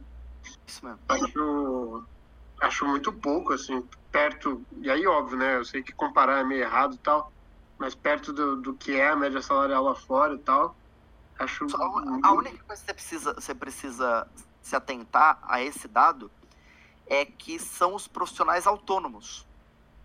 Então, uhum. esse dado não é o dado da galera que trabalha dentro das empresas. Que faz freela e etc. É, e aí não tem, né, o dado tipo, da galera que trabalha em empresas, né? Por quê? Porque era um dado muito sensível e que ia ser muito difícil de coletar. E como não era o centro da pesquisa, a gente não focou nisso. Mas as empresas teriam muita restrição de falar quanto que pagam para seus funcionários. Entendeu? É... Então acho que, que esse dado aí, página 116, não vai representar exatamente o que seria a média salarial dos desenvolvedores no Brasil, mas dos profissionais autônomos que frilam na área de desenvolvimento de jogos para outras empresas. Então é é um dado muito difícil da gente é, conseguir dizer média salarial. É uma, e assim, é uma coisa que perguntam muito. Por exemplo, o pessoal do Mink queria muito saber isso e jornalista também. É, ah, quanto em média ganha um profissional de games no Brasil? Não sei. É, na verdade, qual que é a questão? Essa pesquisa do censo, uh, nas desenvolvedoras, nas empresas e, e, e nos empreendimentos que produzem jogos. A IGDA, por exemplo, se você pegar. Tem, tem relatórios da IGDA que elas vão fazer pesquisas voltadas sobre os desenvolvedores. Que elas não vão estar preocupadas com faturamento, não vão estar preocupadas com, com o ecossistema, com indústria, etc, etc, mas vão estar preocupados com o desenvolvedor em si. É, e nesses relatórios você consegue um pouco desses dados. Só como você consegue esses dados? Ao invés de você fazer um formulário para as empresas né, e para os empreendimentos preencherem, você faz uma outra pesquisa que é completamente diferente, que é um escopo completamente diferente, um esforço completamente diferente, é, que é uma pesquisa para você fazer com os devs. Então aí você manda os devs das empresas responderem quanto que eles ganham. Mais fácil você esperar que o dev diga mais ou menos a faixa do que ele ganha, do que você pedir que o empresário diga quanto que ganha cada dev da empresa dele. A média do que a galera que, entendeu? Então é mas é um dado meio difícil de extrair e que seria muito interessante da gente ter, é, mas não deve ser muito não, viu? É, especialmente assim, grande parte, lembra aquele dado que a gente vê que grande parte das empresas são pequenas? Então, grande parte das empresas, na verdade, não tem salário, são os próprios sócios que vivem do faturamento dos próprios jogos num grupo pequeno. É... Mas se você pegar, olha só, pensa, pensa aqui comigo. Se o faturamento é até 81 mil, vamos considerar, então, é, esse 81 mil é o faturamento anual de uma empresa. 81 mil dividido por 12 meses significa uma média aí de R$ 6.750 por mês. Se você tiver quatro colaboradores, quatro sócios nessa empresa, então vai tirar, em média, R$ 1.687 por mês. Então, é realmente é, um valor bem baixo se você comparar aí com outros setores da economia e isso mostra também uma, um dado muito interessante. Galera de programação, especialmente. O mercado de TI remunera muito melhor que o mercado de games. O que acaba tendo muita evasão de profissionais de programação de empresas de games para outros setores. Então, o cara recebe uma proposta de 10 pau para trabalhar é, com gerenciamento de redes. Os três para trabalhar com desenvolvimento de jogos. O que acaba gerando que quem é programador que está em games não está em games por causa de dinheiro. Está em games porque quer fazer games e quer pagar o sacrifício financeiro é, de desenvolver jogos. Então, é, eu acho que é um pouco. É, aí pensando né, no desenvolvimento qualitativo dessa coisa, das coisas que a gente pode inferir, pensar né, um pouco sobre, sobre essa questão da, da maturidade da nossa indústria de faturamento, da remuneração é, dessas, é, dessa indústria. Mas aí é, são dados muito, é, muito complexos de você conseguir extrair. Lembrando aquela coisa, né, que é tudo dado manual, tudo tirado na unha. Não tem nenhum, é, burocraticamente, registro dessas empresas para a gente conseguir fazer de dados. Bem, gente, estamos aí, 23 horas em ponto. Eu acho que eu fiz um panorama, principalmente das informações da primeira parte do censo. E, e, ainda nem falei da, da, segunda parte, que na verdade é a parte que eu efetivamente escrevi, né? Porque a outra eu ajudei na, na no formulário e tudo mais, mas é, quem fez mais mesmo foi o, o Sakuda, a Ivelise e o resto da equipe, que parte que eu falei para vocês agora. Tem aí essa segunda parte sobre as políticas públicas para jogos digitais, sobre é, a história né, dessas políticas públicas, os resultados, é, caminhos para o desenvolvimento do setor e tudo mais. Mas eu acho que isso aí a gente pode deixar para um outro papo. Mas sobre essa primeira parte aí dos dados mesmo, dos números quantitativos do setor, digam para mim, vocês têm aí alguma dúvida, algum outro ponto que vocês queiram fal falar, alguma coisa assim?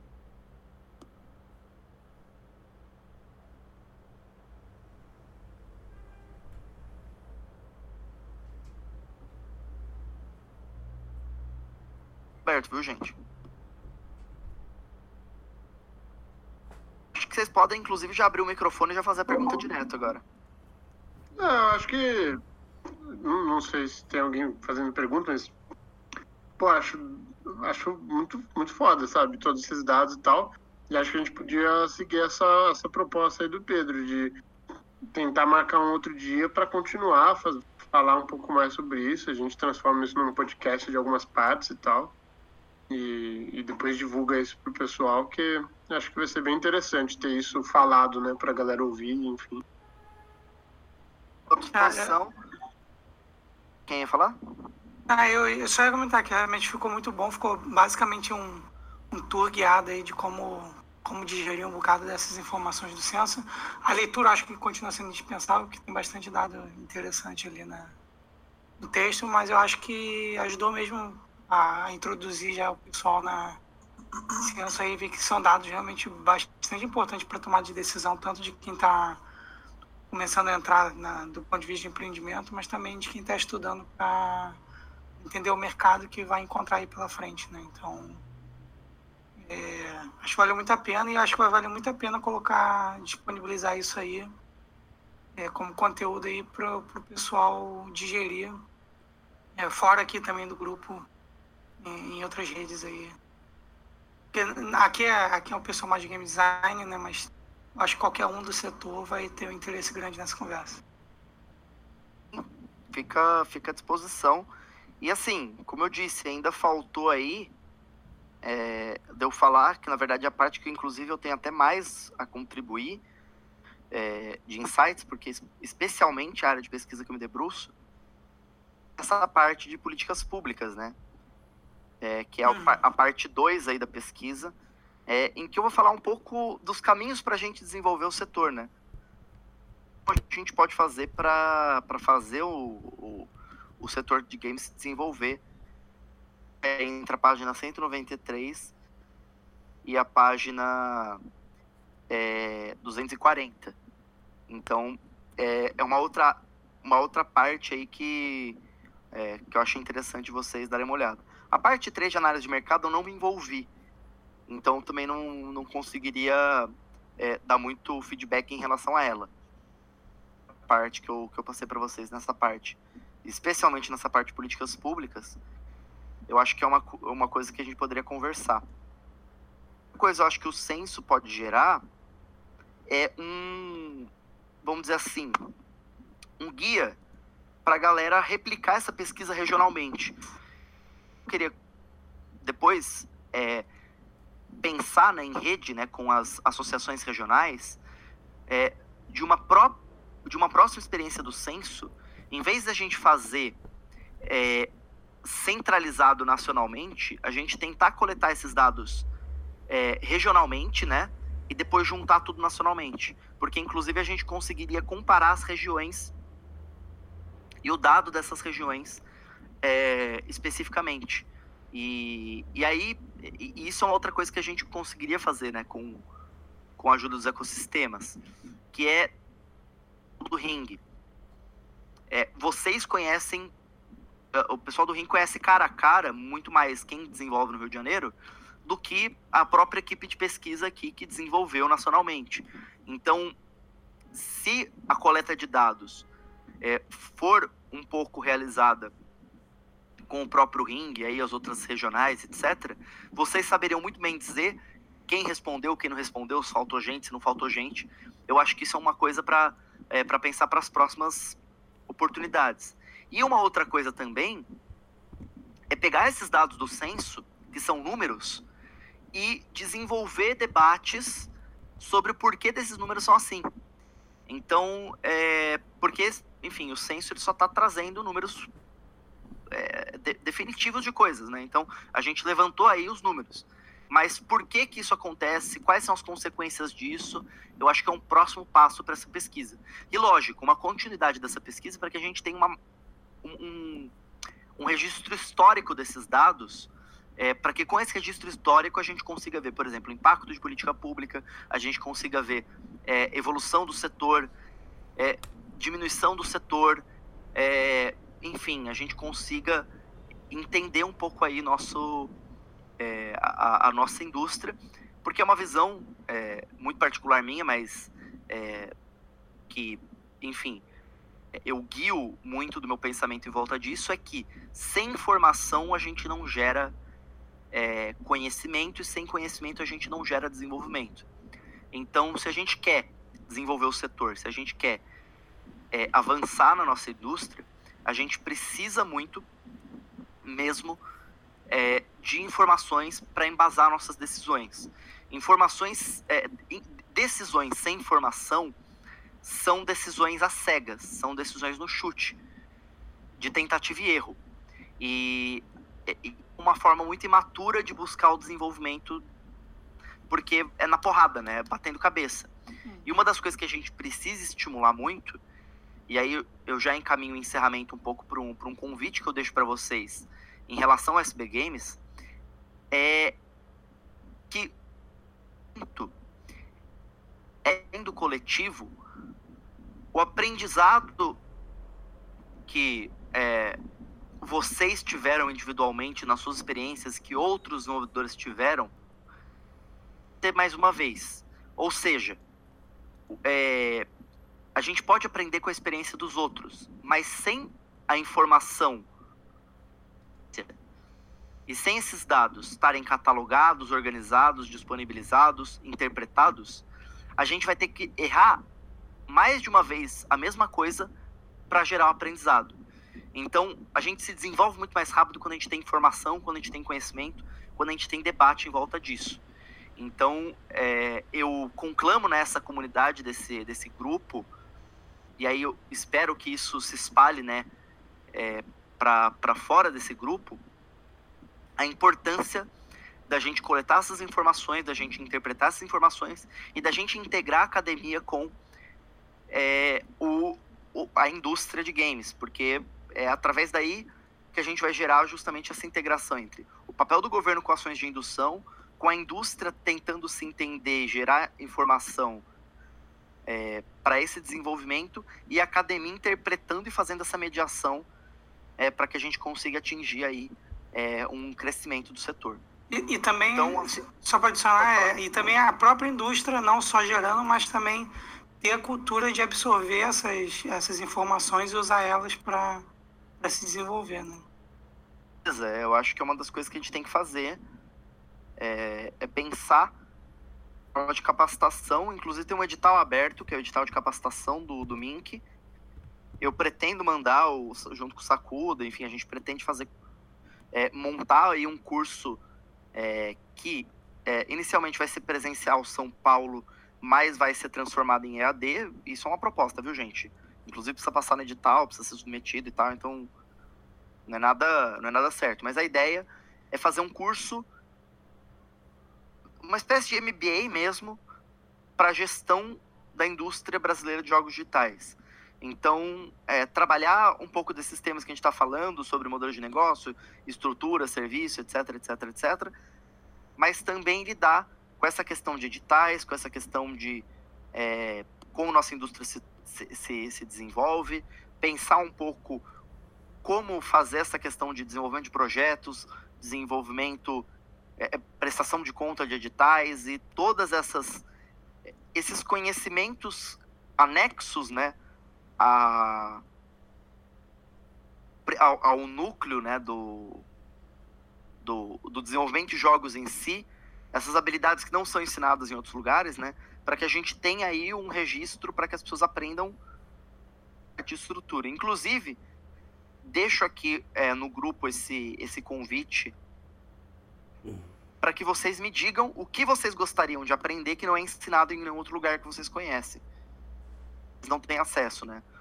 O que vocês gostariam de saber sobre o setor e saber sobre essa parte gerencial aí da indústria de games é, que a gente pode eventualmente incluir num curso desse. Galera, depois, como você disse, para capacitar o pessoal, aprender a usar os dados, né? Não só a gerar os dados, mas saber usar eles para tomar decisão, para pensar, etc, etc. Então, é, é um pouco inclusive nesse sentido também, né, mais na parte de criar dados e gerar um, um, um, banco nisso, que a partir do ano que vem, do, no próximo SP Games, eu quero incluir uma sessão de relato de experiência. Por quê? Porque por enquanto na trilha de indústria só tem, assim como nas outras trilhas, é, só tem artigo acadêmico. Mas tem muito desenvolvedor que não tem texto acadêmico, que não tem embasamento teórico necessariamente e tudo mais, mas tem uma experiência que às vezes quer compartilhar e deixar registrado são no, no evento, mas especialmente em texto depois para a comunidade, para que isso gere aprendizado, troca de conhecimento. Não existe o espaço para a gente fazer isso, pelo menos não existe por enquanto. Esse espaço de relato de experiência. É...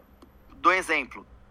O, o, o, Pedro aqui falou que ele organiza Game Jam. Ele pode escrever um artigo sobre a organização de Game Jams e o que ele aprendeu organizando Game Jams é, e, e, falando um pouco de cada Game Jam que ele organizou.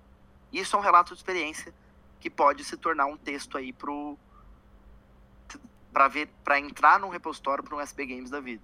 E aí como outras tantas experiências. Então, por exemplo, você foi contemplado ali pelo edital da Ancine.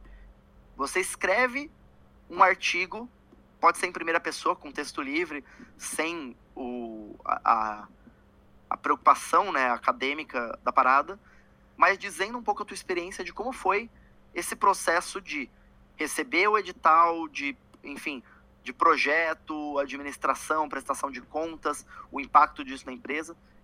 Então a ideia é também trazer um pouco dessa, dessa produção de conteúdo. E aí, estando aqui no grupo, eu vou trazer mais informações, mas eu acho que é legal que vocês se estimulem é, especialmente para quem é mais veterano, né? E quem conhece a galera mais veterana, é, essas experiências para que elas sejam trocadas entre as pessoas. Acho que é isso, gente. Alguém tem mais algum comentário, alguma coisa que queira fazer? Ah, agora que eu vi que a Anne comentou uma coisa, você quer falar alguma coisa, Anne? Que você falou aqui, faz tempo que você disse, mas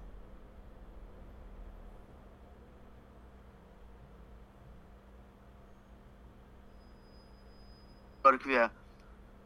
Aqui, ó. A Oma Game Jam levantou dados sobre mulheres. Ah, legal.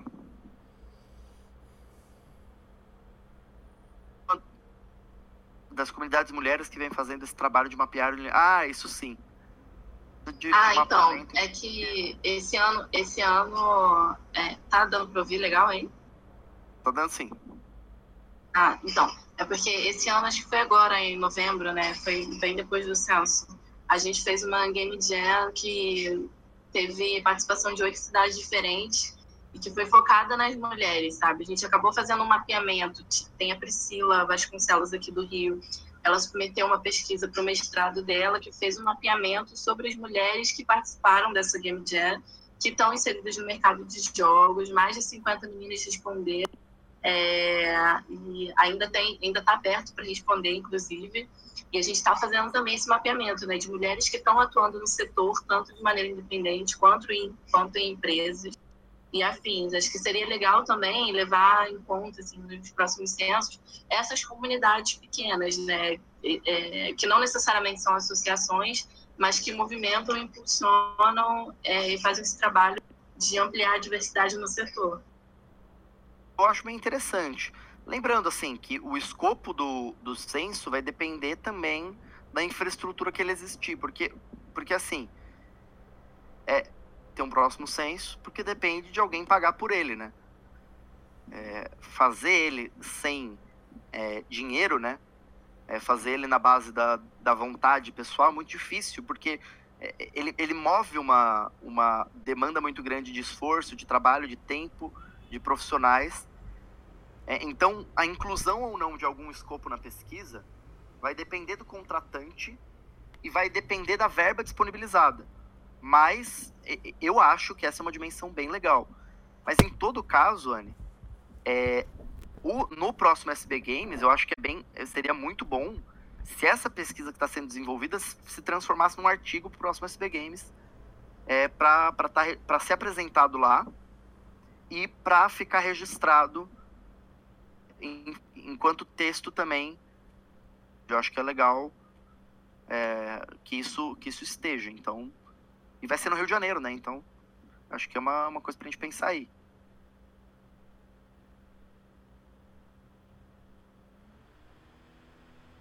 Uma coisa, gente? Ô, posso dar uma palavrinha então? Pode. Ah, antes que você dê a palavrinha. Tem uma outra coisa também que eu queria deixar aqui, que eu não sei se todo mundo conhece. Já deixei aqui no chat do webinar. Vou deixar ela no, no geral também. É, que é o projeto Games BR. Se, se alguém aqui, quem aqui conhece, quem não conhece, BR na verdade é uma marca, né, que eu é, que eu tenho que é um projeto de mapeamento da indústria de games no Brasil, mas que o primeiro produto desenvolvido e aí tem o link que eu vou que eu vou deixar também é para Android, por enquanto só para Android, porque para iOS teria que pagar lá a loja ia ser muito caro. E pelo pelo edital PP para Cultura do Ministério da Cultura, mas que eu pretendo ir atualizando sempre à medida do possível catálogo de jogos brasileiros.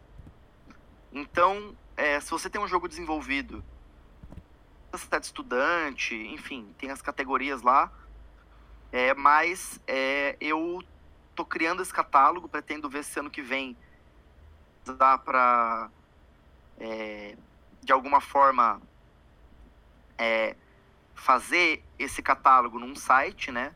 Não só em aplicativo. É em aplicativo porque o edital pagou para ser aplicativo de celular. Então, o foco foi esse. Mas eu tô querendo portar aí para um website e aí fazer uma atualização periódica de jogos desenvolvidos no Brasil. Uma espécie de IMDB mesmo de jogos brasileiros, de gerar dados, né, cruzar esses dados e aí todo esse espírito aí do mapeamento do nosso setor. Então, voltar a divulgar isso aqui, mas é, quem tiver jogo, tem um link para você sempre cadastrar né, jogos novos. É cadastramento.gamesbr.net que é, que é, o, que é o link permanente que eu, eu, que eu criei para